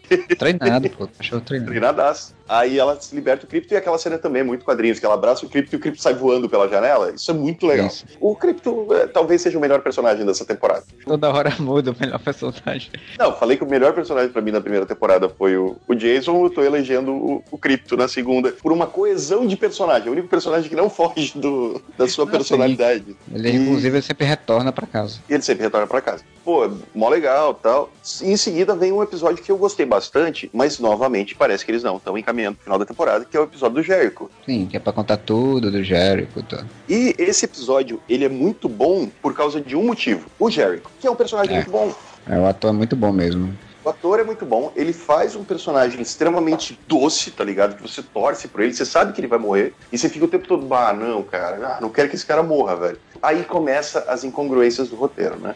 Quando vai pra parte dos titãs. A Dawn, depois da morte do, do Aqualad, ela fala: Be Batman, né? Seja o Batman, faz o que tu tem que fazer. O que o Dick faz, faz todo aquele plano, descobre que o Jericho é filho do Slade, com aquele recurso de roteiro pobre que toda série de super-herói tem. Não descobrimos quem é, o, quem é o Slade por causa do nosso reconhecimento, dos satélites de reconhecimento facial. Então por que, uhum. esse cara não tá preso ainda? A Liga da Justiça não fez isso. Mas enfim, aí eles vão atrás do Jericho a escolha do ator foi perfeita, o ator é muito bom. Aquele lance dele gostar de música e ele ir se tornando amigo dos Titãs, eu achei incrível. Até o lance de tipo, quando o Dick chega para ele e conta toda a verdade, ó, seguinte, cara, eu vou te falar a verdade. Nós somos os titãs, a gente tá atrás do seu pai, teu pai é um escroto do caralho, é um assassino, ele matou um amigo nosso, e daí ele já sabia que o pai dele era escroto, né? Porque invadiram Sim. a casa dele e cortaram a garganta dele por culpa do pai dele. Tem uma cena que eu acho muito boa, cara, que é quando o Jericho decide ficar do lado dos titãs. Eu não sei se tu vai lembrar, mas quando o Jason, o Dick fala, ah, cara, se tu quiser ir embora, né, à vontade, eu te falei toda a verdade. O que me deu mais uma esperança. Olha só, eles não, não estão sendo escrotos, né? Como eles eram no, normalmente. E a reação do Jericho, ele pega e dá um abraço no Dick. E o Dick fica sem saber como reagir, assim, tá ligado? Mas ele fica feliz. E eu achei essa cena muito bonita. Eu cheguei a voltar para ver ela, sabe? Porque é, é, ela é muito. Ela é muito natural e a reação do Jericho, a forma que o Jericho abraça o Dick é muito natural. E depois eu, fiquei descobri eu fui descobrir que o moleque improvisou nessa cena. Não era pra ter um abraço, era só ele pra ele dizer, não, tô com vocês e tal. E a reação dele foi abraçar o, o, o Brandon Holt, o Brandon Holt, o Brandon Holt, é Brandon. É muito bom mesmo sem o Brandon Twait saber, e a reação de espanto é do próprio ator, sabe? Então. Então você tá querendo dizer que o ator fez, uma, fez, um roteiro melhor do que o roteirista que escreveu Exatamente. Exatamente. E eu gostei também da forma como o que motivou o Dick a ir sozinho atrás do, do exterminador, que não foi uma coisa de babaca nesse momento. O Jericho chega para ele, pá, cara, eu quero falar com meu pai, mas eu só vou lá se tu me disser que tá tudo bem. E você me prometer que eu vou poder fazer isso sozinho. Aí o Dick fala, mano, vai, é teu pai. Sabe, nesse momento tá vendo os personagens serem muito heróicos, de verdade, sabe? Pessoas boas. Ele fala, vai, eu não vou atrapalhar, tu tem que acertar as coisas com teu pai, eu não vou usar isso como um, um artifício para encontrar teu pai. Nesse momento eu não vou meter. Só que o, o exterminador vai lá, dá um sacode na Moça Maravilha, que não faz o menor sentido, né? Mas ok. E, mas tudo bem, ele é o exterminador, ele é tipo, é o Batman, né? Ele pode fazer o que ele quiser. Uhum. Ele dá um sacode na Moça Maravilha, deixa ela toda arrebentada. Ela pede ajuda, o Dick vai, ela assim, ó, oh, o exterminador você veio aqui e fez isso. Ele, puta, filha da puta. Aí tu consegue entender que o é. sangue do foi pra cabeça. Ele, mano, foda-se o que eu falei pro Jericho, eu vou lá prender esse cara agora. É a coisa também, inclusive, porque ele pensou, né? Tipo, ó, já matou um, quase matou a outra, né? Se não fizer nada agora, que eu sei onde ele vai estar, tá, ele vai continuar matando. Se pá, matar até o próprio Jericho, quando o Jericho falasse que não ia ficar do lado dele, né? Sim.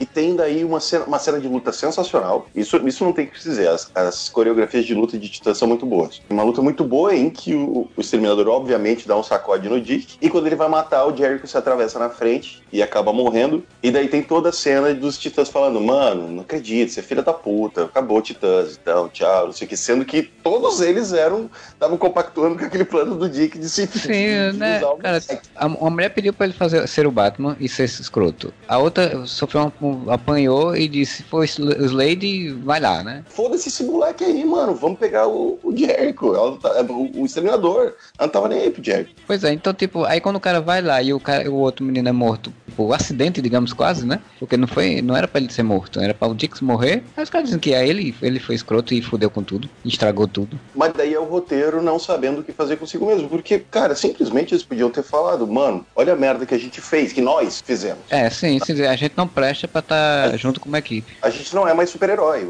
Isso que a gente fez fez a gente deixar de ser super-herói, mano. Não dá mais pra gente ser os titãs, acabou. Mas não, a culpa fica toda em cima do Dick, porque o Dick tem que ser um personagem que se sente culpado o tempo todo acaba de um jeito que eu achei muito legal e muito bonito, ele acaba. Que a última cena é o elevador abrindo e o, o Jericho entrando na Torre de Titã e olhando, nossa, que incrível. Porque te remete novamente ao personagem. Olha como ele podia ser um personagem, um herói, né? Ele acabou sendo sim, morto sim. por causa da, das atitudes dos titãs.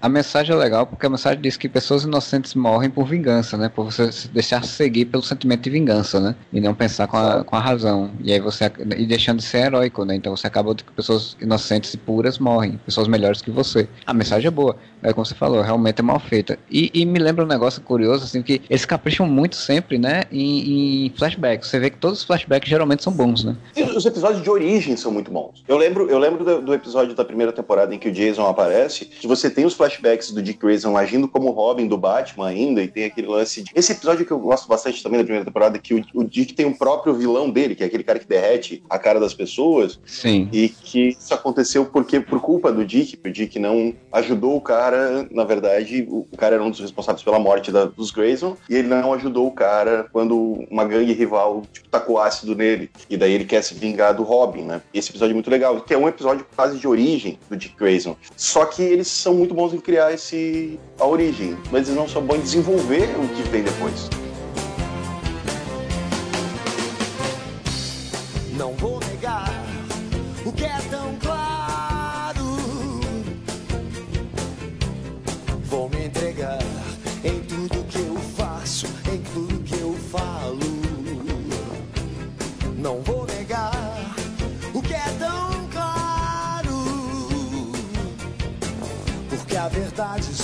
Explode, mesmo quando eu me calo o nono episódio, que teoricamente vão ser três episódios, isso aqui devia ser a reta final, né? Os plots uhum. deveriam começar a se unir pra grande resolução. Mas nesse momento já tem tanto plot misturado, não tem mais plot, né? Tipo, só tem coisas aleatórias acontecendo. Aí o que acontece no nono episódio, cara? Primeiro debanda novamente os Titãs. É a terceira vez que a gente tá vendo os Titãs debandando e, e não acabou duas temporadas.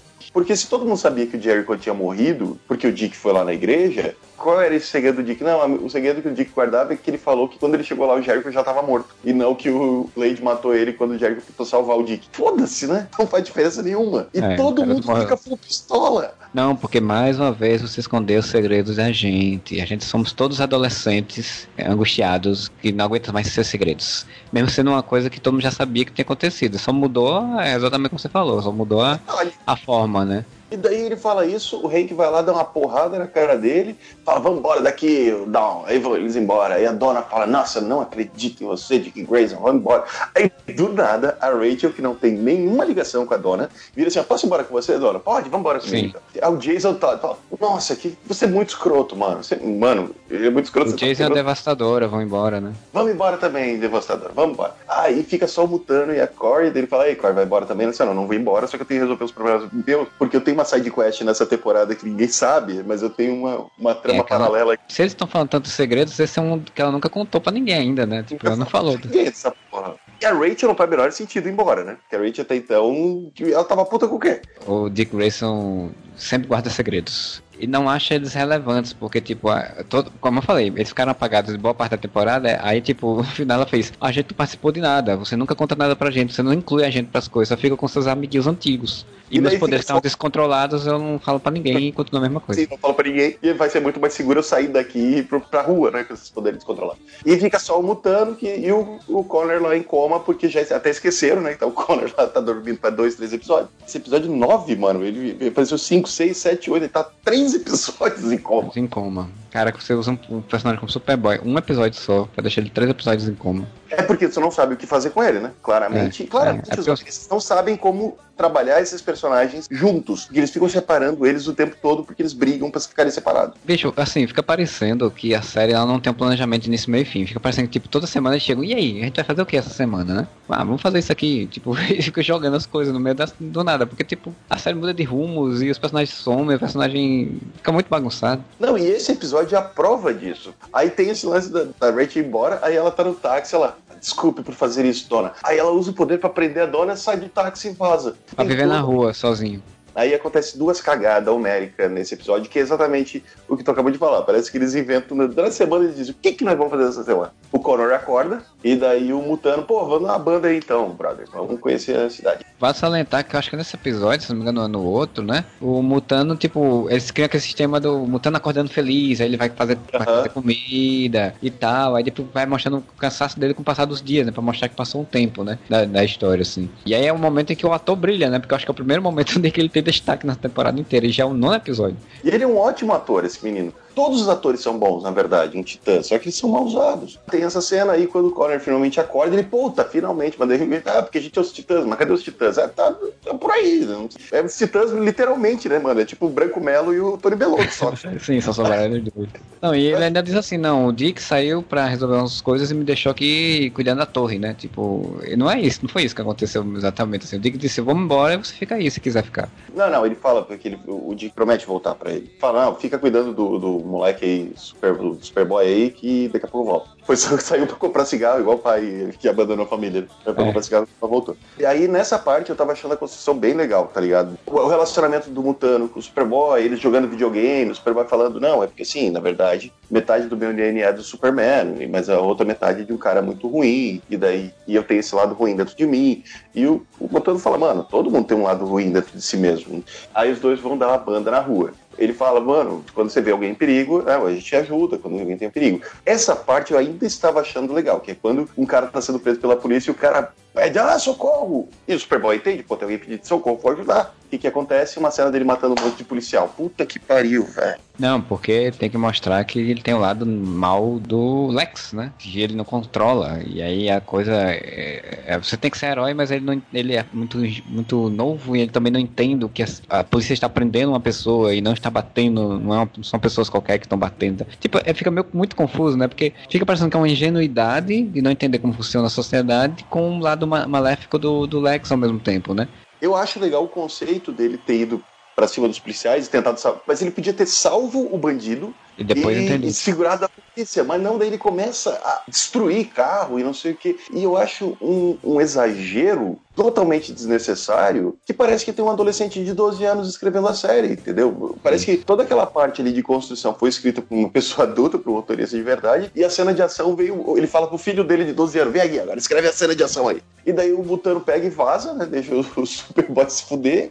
É, e, é, é foda. E o pior não é só isso. Você tem toda essa cena do ataque à polícia. Isso não rende consequência nenhuma no futuro, sabe? É, é como se no episódio seguinte ele já tivesse esquecido esquecido que isso aconteceu. Porque chega o Cadmus, né? O Crypto vai atrás do, do Mutano, o Mutano reencontra o Superboy. Ele fala, Nossa. mano, vamos pra torre, bora pra torre que já tava passando no jornal vídeo do Superboy, sabe? Tipo, calcula o seguinte: tem um moleque usando visão de calor no meio de São Francisco, atacando a polícia com o símbolo do Superman no peito. E o Superman vai aparecer. Do... Né? Exatamente. A partir de um princípio que esse é universo em que existe uma Liga da Justiça, isso tinha que ter alguma repercussão, sabe? Nem que fosse o Bruce Wayne ligando, dizendo que porra tá acontecendo aí, mano. Pô, isso é uma coisa que, que me incomoda, que o, tipo, parece que o Bruce Wayne não liga pra, né? Tá tudo acontecendo, ele sabe e ele não, não age, né? E a Liga não age. Mano, o Aqualad morreu, você não tem nenhuma menção ao Aquaman. Teria sido mínimo uma coisa do tipo, aparecesse o, o, Dick falando com o Bruce, tá ligado? De verdade, no flashback, e o Bruce falando: não, não se metam porque a Liga tá resolvendo, o Aquaman quer resolver isso, não sei o que, tá, Sim, tá, tá. E o Dick fala, do... Mas não, parece que esses personagens, eles só citam que existem outros personagens, mas não existe de verdade, porque não tem uma repercussão. E aí que eles voltam, né, pra torre, que aí vai, vai ter a cena mais na frente da, da, da entrada, né, da, do Cadmus, né?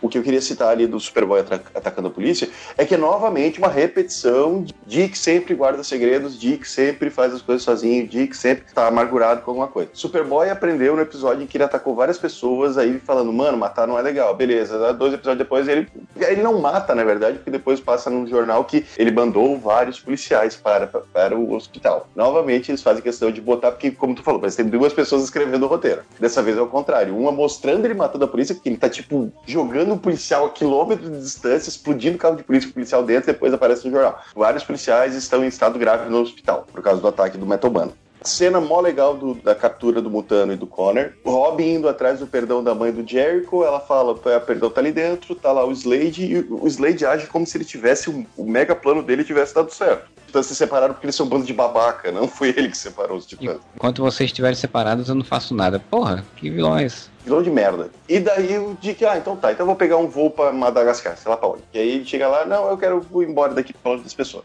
Aí, do nada, ele vai lá, ah, não, tipo, uma ideia melhor. Ele dá um soco na cara do segurança do, do é, aeroporto. Porque na cabeça dele ele é um perigo se ele estiver solto, se estiver bem, né? As pessoas vão sempre sofrer, então ele tem que estar tá preso, tem que estar tá encarcerado, porque ele é mau. Ok. Se eu for pegar ele, ele é mal, eu também sou. Aí ele dá uma porrada no segurança de aeroporto e no episódio seguinte aparece Dick Grayson condenado a sete anos de cadeia sem direito à liberdade condicional numa prisão de segurança máxima. É verdade. Eu acho, assim, eu, eu acho que nos Estados Unidos tem uma lei contra coisa federal, né? Porque aeroporto eu acho que ele deve ser federal, segurança de aeroporto e tal. Mas eu não sei se chega a esse nível, né, cara? Tipo, não, segurança sabe, máxima. Sabe, já tinha pensado nisso quando o episódio saiu. Aí eu fui ver um vídeo de um cara cara meio gringo lá dos Estados Unidos falando sobre a série, e quando aparece isso, ele, what the fuck? Como que o cara é preso por sete anos sem condicionar uma prisão de segurança máxima que deu um soco com segurança, mano? Isso nunca ia acontecer. Isso aconteceu no nono episódio, e tava faltando três para acabar a temporada. Eu pensei, mano, eles vão eles enfiaram mais um plot do Dick na cadeia. Como assim? Eles é. não estão conseguindo nem fechar os plots que ficaram para trás. Quando foi mais ou menos nessa época, começou a se falar, né? De que, tipo, ele ia, ia ter uma revelação sobre o Goza noturna dentro da, da cadeia, né? Eu disse, ai, caralho, eles vão botar, tipo, alguém contando alguma coisa para ele, que nem é o Superman na, na HQ fala do, do, do herói kryptoniano, né? Só que, assim, esse rolê, eu achava que ia ser troncho, mas foi mais troncho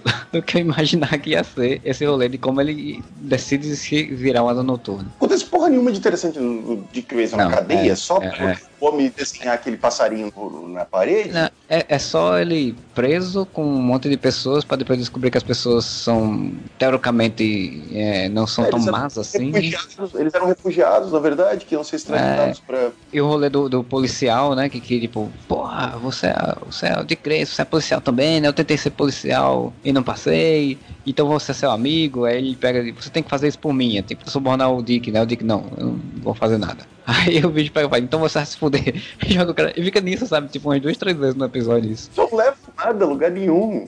É, é, o episódio inteiro só pro homem desenhar um passarinho azul, mas daí isso faz tão pouco sentido que o homem desenha um passarinho azul na, na parede. Fala assim, ah, isso aqui é o asa azul. Não é nem asa azul, cara. Se fosse asa azul, tão de mais direto assim, é ala azul. Ala azul, isso. Ala azul. Alazão. é um mito de um pássaro. Eu só lembrei de alazão também. É um mito de um pássaro que, que eles vêm para nos ajudar à noite lá, lá, lá em Corto Maltese, na minha terra, e não sei o que, tal, tal, tal. Ah, nossa, ele é um pássaro que vem salvar pessoas que precisam à noite. Isso é tão inútil e tão não faz sentido que o cara conta uma essa história para ele. Aí o Dick foge da cadeia, ou a cadeia que ele mesmo se colocou. É isso que eu ia dizer. Eu não lembro por que ele quis fugir porque daí ele tem aquele, aquela ah, sim, inspiração a, um Bruce Wayne, e daí ele vê uns visores que mostram as memórias dele, mas as memórias dele, na verdade, são takes de episódios passados, porque ele, a memória dele ele se vê de fora, né? Pela câmera da série. O Bruce Wayne fala: Ah, olha aqui, mano, tu não notou isso aqui? Aí tá o exterminador fazendo sinal com a mão. Pra... Isso é depois que ele salvou os cortomalteses de serem presos novamente, fez com que eles fugissem da prisão e foi por isso que ele foi parar na solitária, né? E daí ele consegue fugir da solitária, até então tudo bem, ele é o Dick Grayson, tá? Mas daí você tem toda uma cena da Rachel e da, da, da, da, da Estelar invadindo o presídio pra nada, pra estar escrito lá Jericó está vivo. Ele sabia que elas iam pra lá? Como é que ele sabia que elas iam pra lá? Ele escreveu pra quem quisesse entrar ali, que tava escrito Jericó né? está vivo? Foi a primeira coisa que eu pensei quando eu vi. Segunda coisa, por que que elas foram pra lá? Isso é foda. Porque você tem todo aquele episódio Isso é muito ruim. Verdade. Péssimo. Que tem todo aquele lance que a Rachel tá tendo umas visões da Raven, né? Literalmente as visões da Raven. Fique sendo morto e tal. E, pô, aparece aquela, aquele negócio, aquela cafeteria, sei lá, que porra, daquela lanchonete no meio do deserto lá. Puta que pariu. Outro plot, Down e, e Hank, vamos viver a nossa vida. E vão, volta pra mesma porra da cidade, onde o moleque foi morto pelo Dr. Luiz por causa deles, volta pra mesma cidade. E daí chega a irmã do cara assim: ah, vocês estão aí cantando, tudo feliz, meu irmão morreu por causa de vocês, seus filhos da puta. E ele tava fora das drogas e não sei o que, tal, tal, tal. Eles, nossa, que foda. Ela assim, eu vou me vingar de vocês. E pronto, é isso. Esse plot foi esquecido nessa cena. Né? e aí eles ficam tristes porque eles percebem, ele percebe, né, que eles juntos fazem mal pessoas. Não tem lógica nenhuma também, porque, tipo. Nenhuma. Ah, não, a gente tem que separar. E eu vou voltar pras drogas. E aí separa e tá lá, dá um, é, vou viajar aqui, não sei o que, com a minha caminhonete aqui. Aí o carro dela falha exatamente perto da mesma lanchonete. Vale salientar que o rádio dela ficou tocando toda hora a musiquinha de propaganda do, do, é, do restaurante. Assim como a televisão pra Estelar, né? Que Estelar estava numa road, uma road trip louca de, de, de, de bebida e, e homens, né? E daí parece na TV, venha comer as rosquinhas do tio, não sei o quê. Que macarrão aleatório que pra fazer convencer. Daí do nada ela fala, ah, é verdade, vou comer uma rosquinha. Mano, sério. É. Isso é muito lazy writing, cara. A dona ela tava fazendo alguma coisa, alguma, alguma missão, alguma coisa do tipo, e eu não lembro realmente o que, é que ela tava fazendo a Ravena vai comprar uma passagem também e o dinheiro dela só dá para aquela cidade específica, que é onde tem a rosquinha lá também, a lanchonete lá também. E daí elas todas se encontram no mesmo lugar, as, as mulheres da série, né? Como assim? Como que a gente se encontrou aqui? Papapá, não sei o quê. É, até esse momento eu tava achando que eram os poderes da Ravena sem querer fazendo isso. Então, mas daí, conveniência do roteiro do caralho, aparece o Bruce Wayne, né? Dá um mansplaining nela de por que, que as titãs devem se reunir. O bom é que a série botou isso na série, né? Tipo, que botaram elas falando isso. Sim, mas assim, mano, tá, ele é o Batman, mas como que ele conseguiu contratou uma agência de publicidade para fazer uma propaganda da lanchonete do cara, para botar especificamente no rádio do, da, da Dow e na TV da Estelar. Como eu falei, eu não lembro como que a dona foi para lá, mas é, é um rolê aleatório desse também. E ele entrou na mente da Rachel para botar uma, uma mensagem subliminar, por ver a lanchonete, e ela, além disso, ele fez com que o dinheiro contado na bolsa da Rachel só tivesse dinheiro suficiente para chegar naquela cidade. É, o Batman fez tudo isso. Porque ele é o Batman. Ah, eu lembro que a, acho que aconteceu com a dona. A dona tá investigando a Rachel, né? Porque a Rachel foi envolvida na morte de um cara lá, que o poder dela assumiu o Gárgula. Tinha esquecido desse outro rolê aleatório, né? Outro plot meninas perdidas, a Rachel tá ali junto, tomando sopa lá de não sei o que, o, homem vai lá, ataca a filha, ela usa o poder para derrubar o cara, aquele pedacinho de poder solta dela, entra no lugar, tripa o cara, e foda-se, isso não tem nenhuma consequência. É, não conhece nem o descontrole de poder, nem ela ficar preocupada com isso, nem a morte do cara, não, não sente culpa por nada disso. Eu acho que a dona encontra ela e aí elas duas vão juntas. A dona vai lá e encontra o cara morto e, tipo, todo esse rolê do poder da, do, da Rachel se soltar e o Gárgula matar ela sem a Rachel saber, tanto que quando ela fica sabendo que o cara morreu, ela assim, não, mano, eu não matei o cara. Assim, eu não, eu vi que tu não matou, aparentemente foi outra coisa. Isso só serve pra dona descobrir que, ah, olha só, tem um cara estripado aqui, Deve ter sido a Rachel. What? Descobre que ela, a Rachel tem conexão com a filha. Cara, mas assim, tipo, é claramente coisa criada para enrolar a série, né?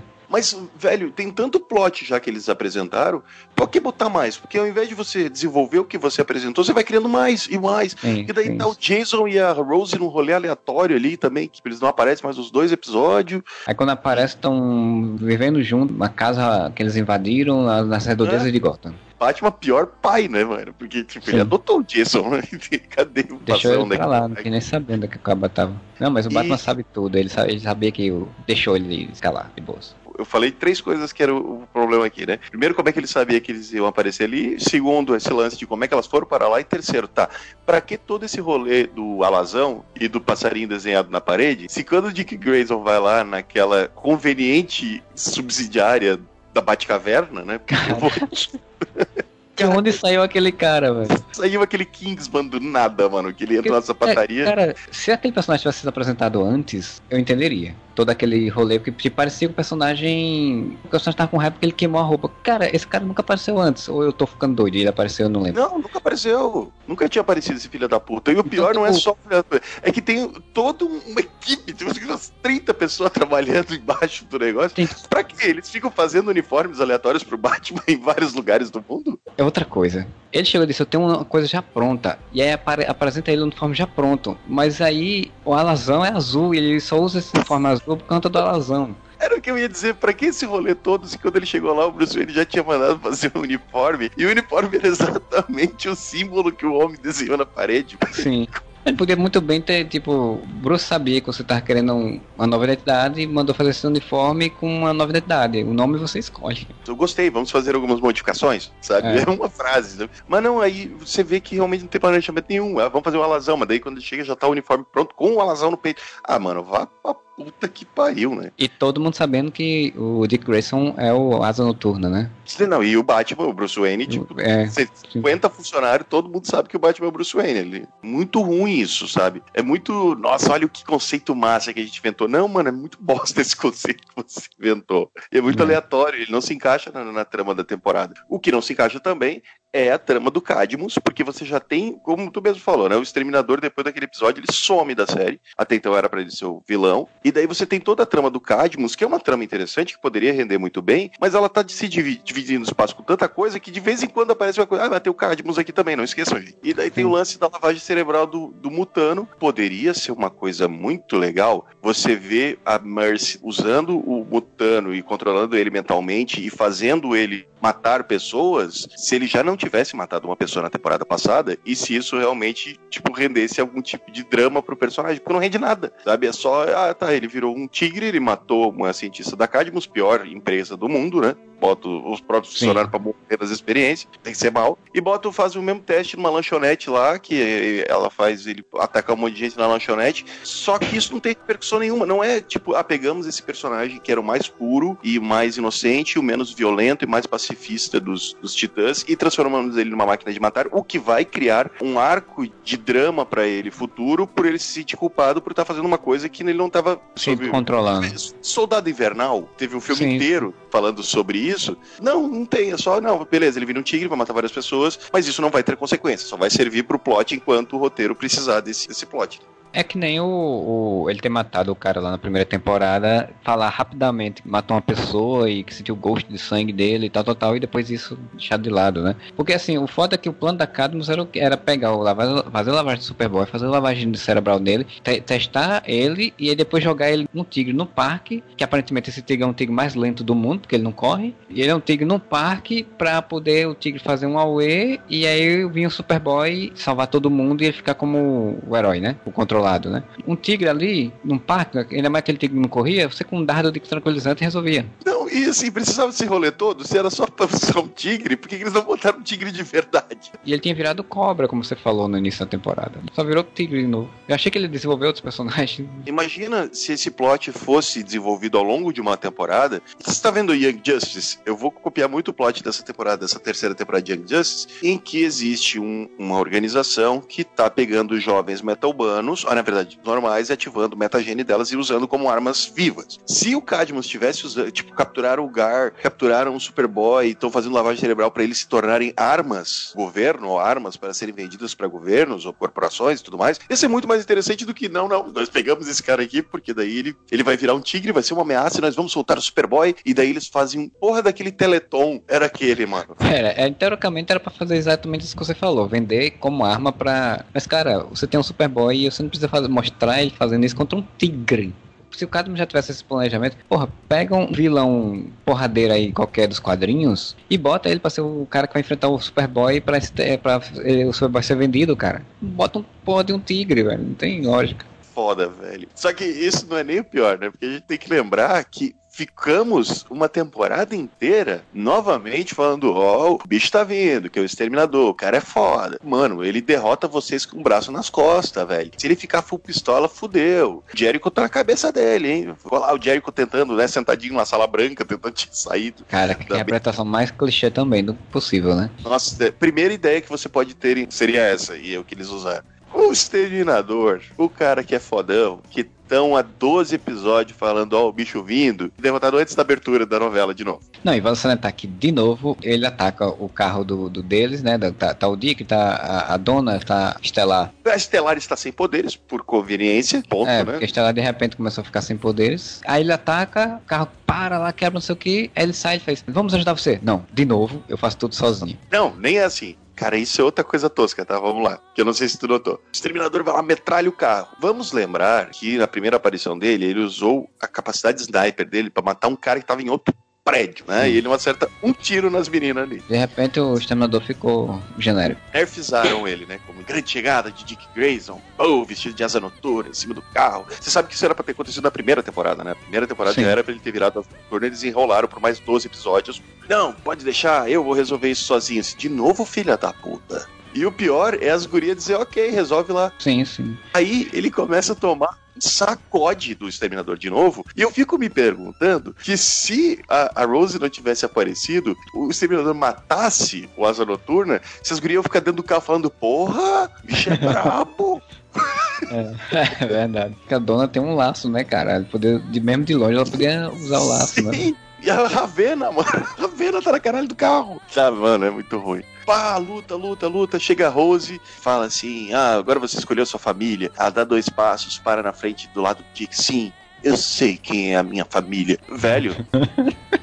Cara, eu me senti assistindo uma série de, de vampiro lá, sabe? Dessas mais toscas. Esquadrão Suicida, velho. Esquadrão Suicida. Eles viraram uma família, Esquadrão Suicida, tomando um cachaço no bar, assim, um dia, é. numa noite. Mesma coisa, qual é o contato que a Rose teve com os titãs de verdade, sabe? De criar laços com o Dick, de criar laços com... É só que com o Jason, né?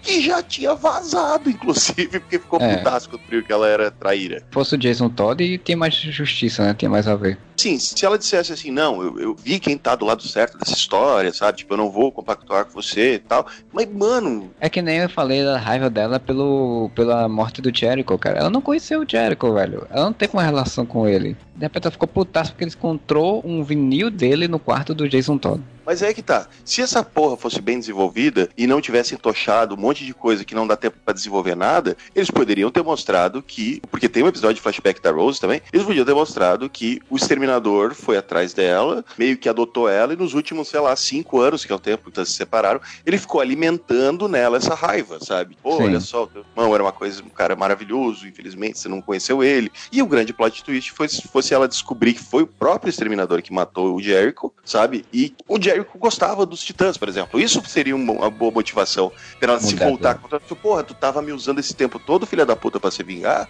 É, em vez dela, tipo, ter uma proatividade dela de ser, não, você estava sendo um pai abusivo comigo, estava me usando para fazer uma coisa que você queria, você não pensar em nada em mim? Não, eu estou fazendo isso por conta da minha família, que eu nem conhecia uma semana atrás. Você tira essa possibilidade de criar, tipo, essa coisa da, da, da mulher, da personagem forte, que se põe, né, se tem uma postura, né? Percebe os abusos que a sociedade joga em cima dela, né? Que as pessoas usam usando ela. Aí não, é, mesmo, é que nem as outras lá que ficam sem fazer nada, né? Tipo, no final das contas não é. tem. A série quer dar a entender que, é, que usa um empoderamento feminino, porque tem muitas personagens femininas, e quando você vai ver no, no, no, no brilho da coisa, não. não e, é, e é roteiro ruim, é roteiro mal feito, porque daí tem todo esse lance, tipo, ah, não, nós somos uma família. Mas isso em momento algum é, é trabalhado de verdade, é construído, sabe? É simplesmente uma fala jogada ali. Eu vou dar um exemplo, né? Spoiler spoiler, Crise das Infinitas Terras, a gente vai fazer spoiler do podcast, né? Mas eu vi um dos episódios agora e tem uma cena bem legal que é do Flash, falando com o Cisco e com a Caitlyn e falando: não, vocês dois foram as primeiras pessoas que, que, quando eu abri os olhos, como Flash, vocês foram as primeiras pessoas que eu vi, e se não fosse por você, vocês provavelmente eu não seria um super-herói. E abraça os dois. E você acredita naquilo? Porque você é. tá vendo essa amizade sendo construída durante anos. E mesmo que isso acontecesse no final da primeira temporada de Flash, você já tinha visto o relacionamento deles ser desenvolvido e uh, criando esses laços de confiança em Titãs, como os showrunners e os roteiristas, sei lá, têm uma necessidade muito grande de que os personagens sejam muito badass, escrotões e babacas. Mano, cadê o desenvolvimento para falar minha família? Ah, vai se fuder, mano. Com o Jericho, eles tiveram mais uma relação do que é com ela, né? Porque com o Jericho eu ouvia música, trocava ideia, fizeram uma fogueirinha lá do, do, do, do Paz e Amor e tudo e tal, né? E com ela não. Eles mal falavam com a menina, mano. Deixaram ela trancada num quarto, sei lá, metade dos episódios, ela ficou trancada num quarto lá. Pois é, é roteiro mal feito. Ela mata. O... E aí tem um plot twist imbecil pra caralho pra mim, que é o Jericho ir para dentro dela. Nossa. Não, agora tipo... tá tudo bem, estou dividindo na mente com a minha irmã quando terminei esse episódio, eu olhei assim, e tipo, digo, gente, eu nunca ia querer que minha irmã estivesse dentro do meu corpo, na, na minha mente, sabe? Ah, se ela voltar com o Jason, o que, que o Jericho faz quando eles transarem? Tipo, fecha os né? olhos? Série termina, a temporada termina, e parece que assim, eles não estão pensando em resolver isso. Tipo, fica parecendo que, tipo, tá de boa, tá ok, ah, meu irmão tá aqui dentro de mim, ok, beleza. O Jericho quer falar com vocês agora. Totalmente anticlimático. Isso é, é, muito sintomático, cara, porque daí você tem o Exterminador morrendo no começo do episódio, quer dizer, tá todo esse desenvolvimento, todo esse negócio, todo esse pretenso desenvolvimento, porque não teve desenvolvimento de verdade, acaba ali com a, mas morreu, morreu. E agora? E daí, preste bem atenção. Você viu que teve aquela grande entrada do Dick Grayson, né, do Asa noturna, apresentando seu novo uniforme. E daí vai pra quê? Chega a cena do, do, do circo. Quando chega do circo, não, do parque de diversões. Tá lá o, o Superboy enfrentando a grande ameaça que é um tigre. E chega o carro das meninas, que né, por, voltou a funcionar depois de ter sido metralhado. E novamente tá só Dona, Dona Estelar, Ravena e a Columba, né? Cadê o Dick? devastadora. Desovar o corpo do exterminador em algum lugar, né? Achar um terreno baldio pra enterrar o, o corpo porque, né, foda-se também, eles mataram, uma pessoa morreu ali e isso não tem repercussão nenhuma, mas ok. Ele só não aparece junto naquela hora para uma cena. O Superboy tá parado, aí um troço voar contra o Superboy, ele segurar na mão, explodir, fumaça baixar e o Dick Grayson fazer uma nova grande entrada cinco minutos depois. Pra quê? Ai, meu Deus do céu. É, é, é muito essa coisa do relacionamento que você falou, né? Do, do, do show-off, né? Do, do, querer ser o fodão, assim. É mostrar que é b Literalmente parece que eles gravaram, dão umas ideias de, de como é que o, o, Dick pode aparecer pela primeira vez. Não, a primeira vez ele podia aparecer assim, não. Podia ser assim. Vamos gravar as duas, vai ver qual ficar melhor. Aí eles, meu, as duas ficaram muito legais. Vamos botar as duas no episódio. Mano, aí vem a enxurrada de merda. Porque primeiro tem, tem aquele lance de tipo, ah, alguém precisa falar com ele. Quem? Você, dona, que tem superpoderes? Ou você, Coriander, que tá sem poder nenhuma, você é. Ah, não, não. É, eles mandam a Corey falar com ele. Não lembro o que, que eles mandam falar com ele. É muito tosco, mano. Tem uma luta até legalzinha entre a dona e o Connor, com o que o, o orçamento provavelmente permitia. E tem aquele lance legal, né, do laço da Wonder Girl segurar o Superboy e o Dick chegar lá com a Ravena e a Ravena usa os poderes para fazer o Dick entrar na cabeça do Connor. E daí eu te digo, qual a ligação que o Dick Grayson tem com o Connor pra conseguir, tipo, de novo, é, né? Ali tem que ser o Mutano, né? Não precisava nem ser só o Mutano. Sabe o que, que isso podia ter acontecido, na minha humilde opinião? Você tem o Jericho de novo na série. E o poder do Jericho é o quê? Entrar na cabeça das outras pessoas. Eles podiam ter usado Jericho pro roteiro, para ele não ficar só lá, agora não, tô de rolê aqui na cabeça da minha irmã. Pra ele entrar na mente do Superboy e libertar o Superboy da, é, do controle. O protagonista não ia fazer nada, né, pra resolução do problema, né? E aí ele tinha já... que ser ele e, e, tinha que ser numa conversinha de amiguinho no, no milharal. Eu gostei quando ele entra na mente, eu queria que fosse o Jericho, tá? Mas é, isso se resolveria, inclusive o, o Marcelo lance do protagonista, se eles não tivessem matado o Exterminador em 10 minutos, né? Se você tivesse as duas ameaças acontecendo ao mesmo tempo, enquanto você visse o, o embate final entre Asa Noturna e Exterminador, enquanto os outros titãs estão indo tentar conter o, o Superboy, você até teria um motivo pro Dick Grayson trabalhar sozinho, né? Aí ele entra, isso eu achei legal, que é o Connor no chão, assim como se fosse uma criança mesmo, porque eu gosto muito do personagem do Connor, no escuro e dizendo, ah, ela tá mandando eu fazer isso, eu não quero. Aí o Dick, não, pera aí. Aí ele dá os socos na realidade, porque eu tenho certeza que aquilo foi uma referência àquela merda da Superboy Prime tentando sair, sabe, dando soco na parede, começa uhum. a sair a luz uma luz que só pode. Porta. Parece uma luz que só pode ser Jesus. Aí abre, vem cá, aí eles vão parar no Miaral, no Miaral, vem com os papinhos, é, sempre estão fazendo clichê, então a gente faz um outro clichê, que é a porta de luz. Porta de luz, num lugar escuro, é um clichê do caralho no audiovisual repito, mano, se eles tivessem usado o Jericho, ia ter ficado muito interessante pensar que o Jericho se tornou uma espécie de entidade, tipo o Deadman, sabe? E daí Sim. quando ele entra na cabeça do Superboy, como ele ficou muito tempo na mente de outras pessoas, ele sabe como funciona a mente de uma pessoa. Inclusive ele virava um tipo de personagem para questões psíquicas, né? Pra mais Sim, pra frente. São Xavier, tá ligado? Da onde que o Dick Grayson tá dentro da cabeça do Superboy dizendo, eu vou dar um soco aqui nessa parede? Sim. Me lembrou também o último programa do mundo, do Daniel Furlan, que ele ficava quebrando o chroma key que tinha no fundo, né? Pois, me lembrou muito o último programa do mundo. Ah, vem lá no Miaral. Não, a gente é amiga, é tudo brother. Aqui, Titãs, todo mundo é muito família. A gente muito se preocupa muito uns com os outros. A gente sempre tá preocupado. Mentiroso do caralho, bando de escroto da porra. Pá, consegue libertar o Connor. Ah, o Connor vai lá, né, prende. Na verdade, eu até achei legal o Estelar dando uma porrada na cara da. Mas, mas você da... esqueceu um negócio importante: como é que o Connor hum. se liberta? Ele voa. Ele agacha e voa que nem o Superman, né? Se Sendo que ele nunca voou na série, só deu um pulinho ali naquele. naquele não, mas assim. Não, achei bonito. Se fosse o Jericho no lugar do Dick, tivesse esse lance de você trabalhar com o lance do Jericho, saber como é que funciona a mente, o lance do Superboy voar, estou me libertando e estou escolhendo o, o, lado que eu quero agir, o lado Superman, né? Não o lado Lex Luthor. Sim, sim, esse lado aí, isso eu achei interessante, né? Assim, mas é, é uma coisa que não reflete no mundo real porque ele não voa, né? Mas tudo bem. Mas, enfim, e daí, prenderam o Cadmus, aí as pessoas no parque saíam aplaudindo. Oh, que super-heróis incríveis vocês são! Quê?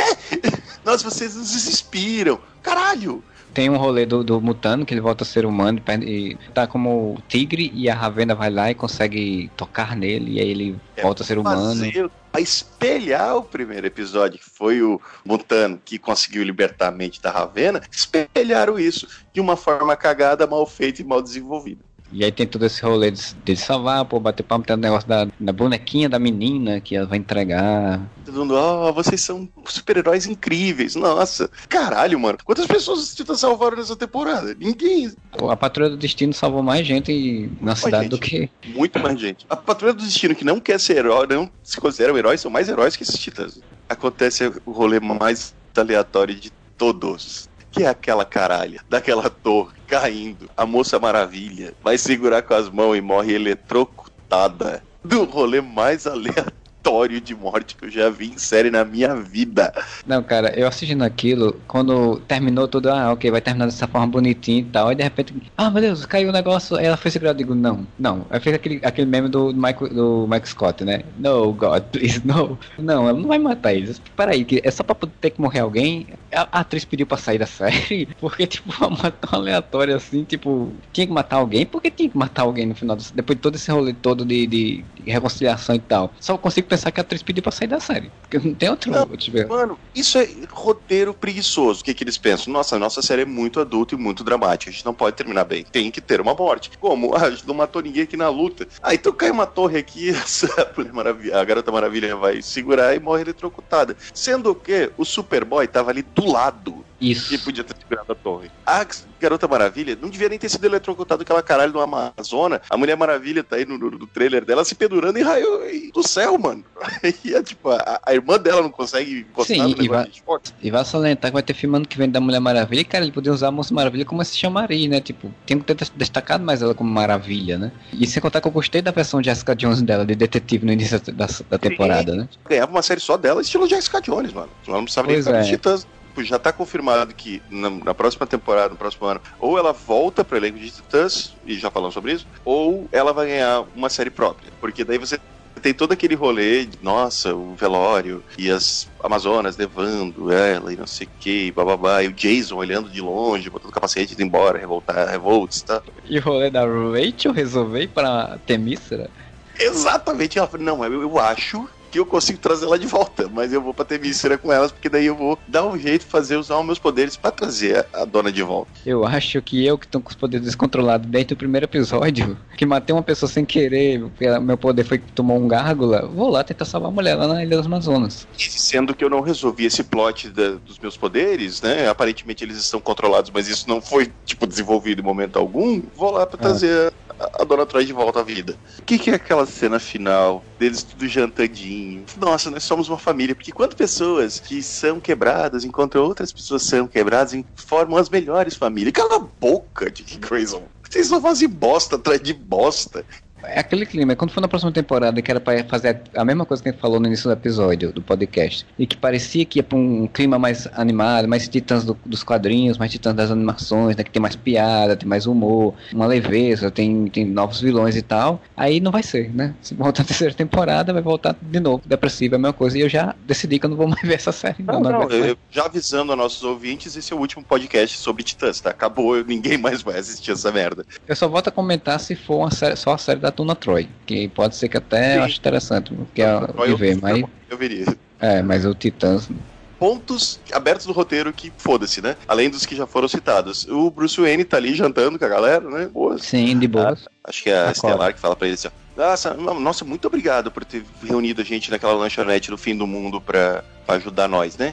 Aí o Bruce fala pra porra nenhuma. Assim, o que você tá falando? Não sei o que você tá falando. Aí ela vira assim, então, né? Com uma frase ela vira pra dona, nossa, como assim não foi ele? Aí a dona fala, a dona não, quem que sobreviveu nessa porra? da, Down, né? A Down fala pra ele, pra Corey, nossa, será que foi a Rachel usando os poderes dela? Ah, deve ter sido. E deu, sabe? tipo, todo rolê ali, foda-se, ela usando é, os poderes. Não, mas a Down fala, só se for a Rachel que usou os poderes dela para emular um Bruce Wayne, que, que no caso elas nem conheciam direito. E aí a outra fala, é, quem vai discutir com o Batman, né? Sim, e aí, é ele ou não é? Só pra deixar esse ar, né? Não, que o Batman, eu entendi que não foi, sabe? Eu entendi literalmente que não foi. É Rachel, tá ligado? Só que não faz sentido, porque nada faz sentido nessa caralho dessa série.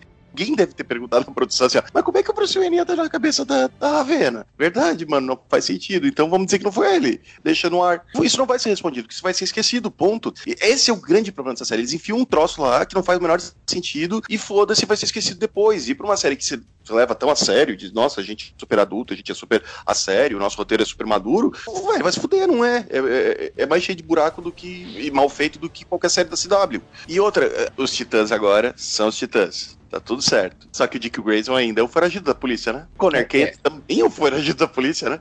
Eu fiquei pensando, o Batman resolveu isso pro Dick? Como?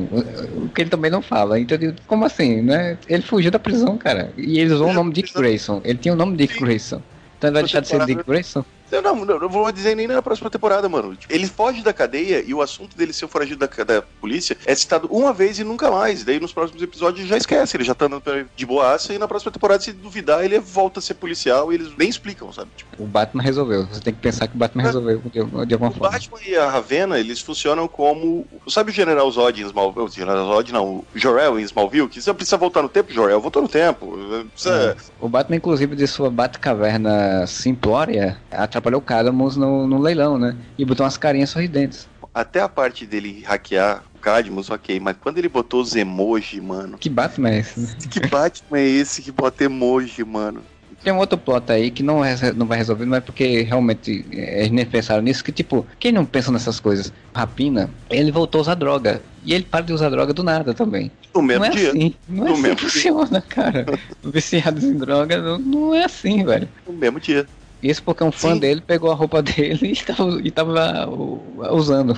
Assim, imagina se isso fosse bem desenvolvido, o quanto ia ser legal ver um personagem super-herói que é viciado em drogas e tá lutando contra o vício. Isso ia ser plot do caralho pra ser visto numa série mais adulta, mais madura. Inclusive é um plot dos Titãs, né? Que é o, o Ricardito foda-se, né? não, ele usou a droga só quando o roteiro pede que ele usa as drogas. Não tem nenhum desenvolvimento em relação a isso mesmo. É. E o Connor, o Connor tá com a polícia e tá, cadê? Ninguém mais tá procurando pelo Connor Kent? Tava lá na porra do circo sendo vendido pelo Cadmus, ninguém reconheceu. Caralho, velho, é, é muito ruim, é, é, muito, muito ruim, é nível inumanos de ruim, mano. É, esse final, esse final foi triste, assim. Eu assisti os dois últimos episódios, como eu falei no início do podcast. Eu demorei a assistir porque eu comecei a ver a reação do povo e eu disse, rapaz, isso vai ser uma merda. Então eu fiquei com preguiça de assistir. Assistindo e sofrendo, dizendo, caraca, velho, por que eu tô fazendo isso? É que nem quando eu assistia Punho de Ferro, a primeira temporada, que eu assistia a primeira temporada toda do Punho de Ferro ah, sofrendo. Eu, eu, olhava pro de Ferro e disse, mano, por que eu estou fazendo isso comigo mesmo? A mesma coisa é. que eu tava pensando vendo Titãs. Raramente te dá uma recompensa, tipo um episódio do Superboy ou um Jericho, né? De resto, eu só ficar pensando o que, que eu tô fazendo comigo mesmo e eu decidi. Agora,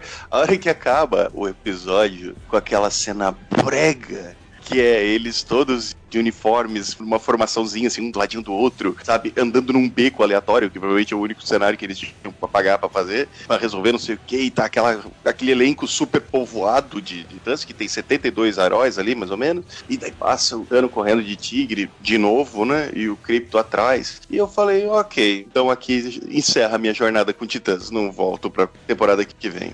A Terra 9 para mim ficou para trás. Inclusive por causa da cena pós-créditos, mais aleatória possível, porque tem todo o rolê aleatório lateral da irmã da, da, da Estelar infernizando a vida dela. E era um rolê que aparentemente tinha se resolvido, né? Porque tipo, a mulher tinha prendido ela na Terra, assim, tipo, destruiu as naves dela, não, ela não podia mais voltar e ela ia ficar lá reinando. Aí, de repente, do nada, a mulher resolveu vir. E não só veio, como para fazer referência, porque eles são muito inteligentes, a mulher, que era a mãe da menininha que caiu a boneca, tá lá fazendo compra com a menininha. Aí vem é. uma geleca, gruda na cara da mulher, entra no ouvido dela e ela se transforma na Estrela Negra. E dizendo, ó, oh, a próxima temporada essa é a grande vila. Foda-se, foda-se desse universo. Eu não Como vou assistir. É... Não, e assim, o, o Superboy ainda vá, né? Mas a, a Estrela Negra, a grande vilã, tipo, isso não me chama pra assistir uma temporada, sabe?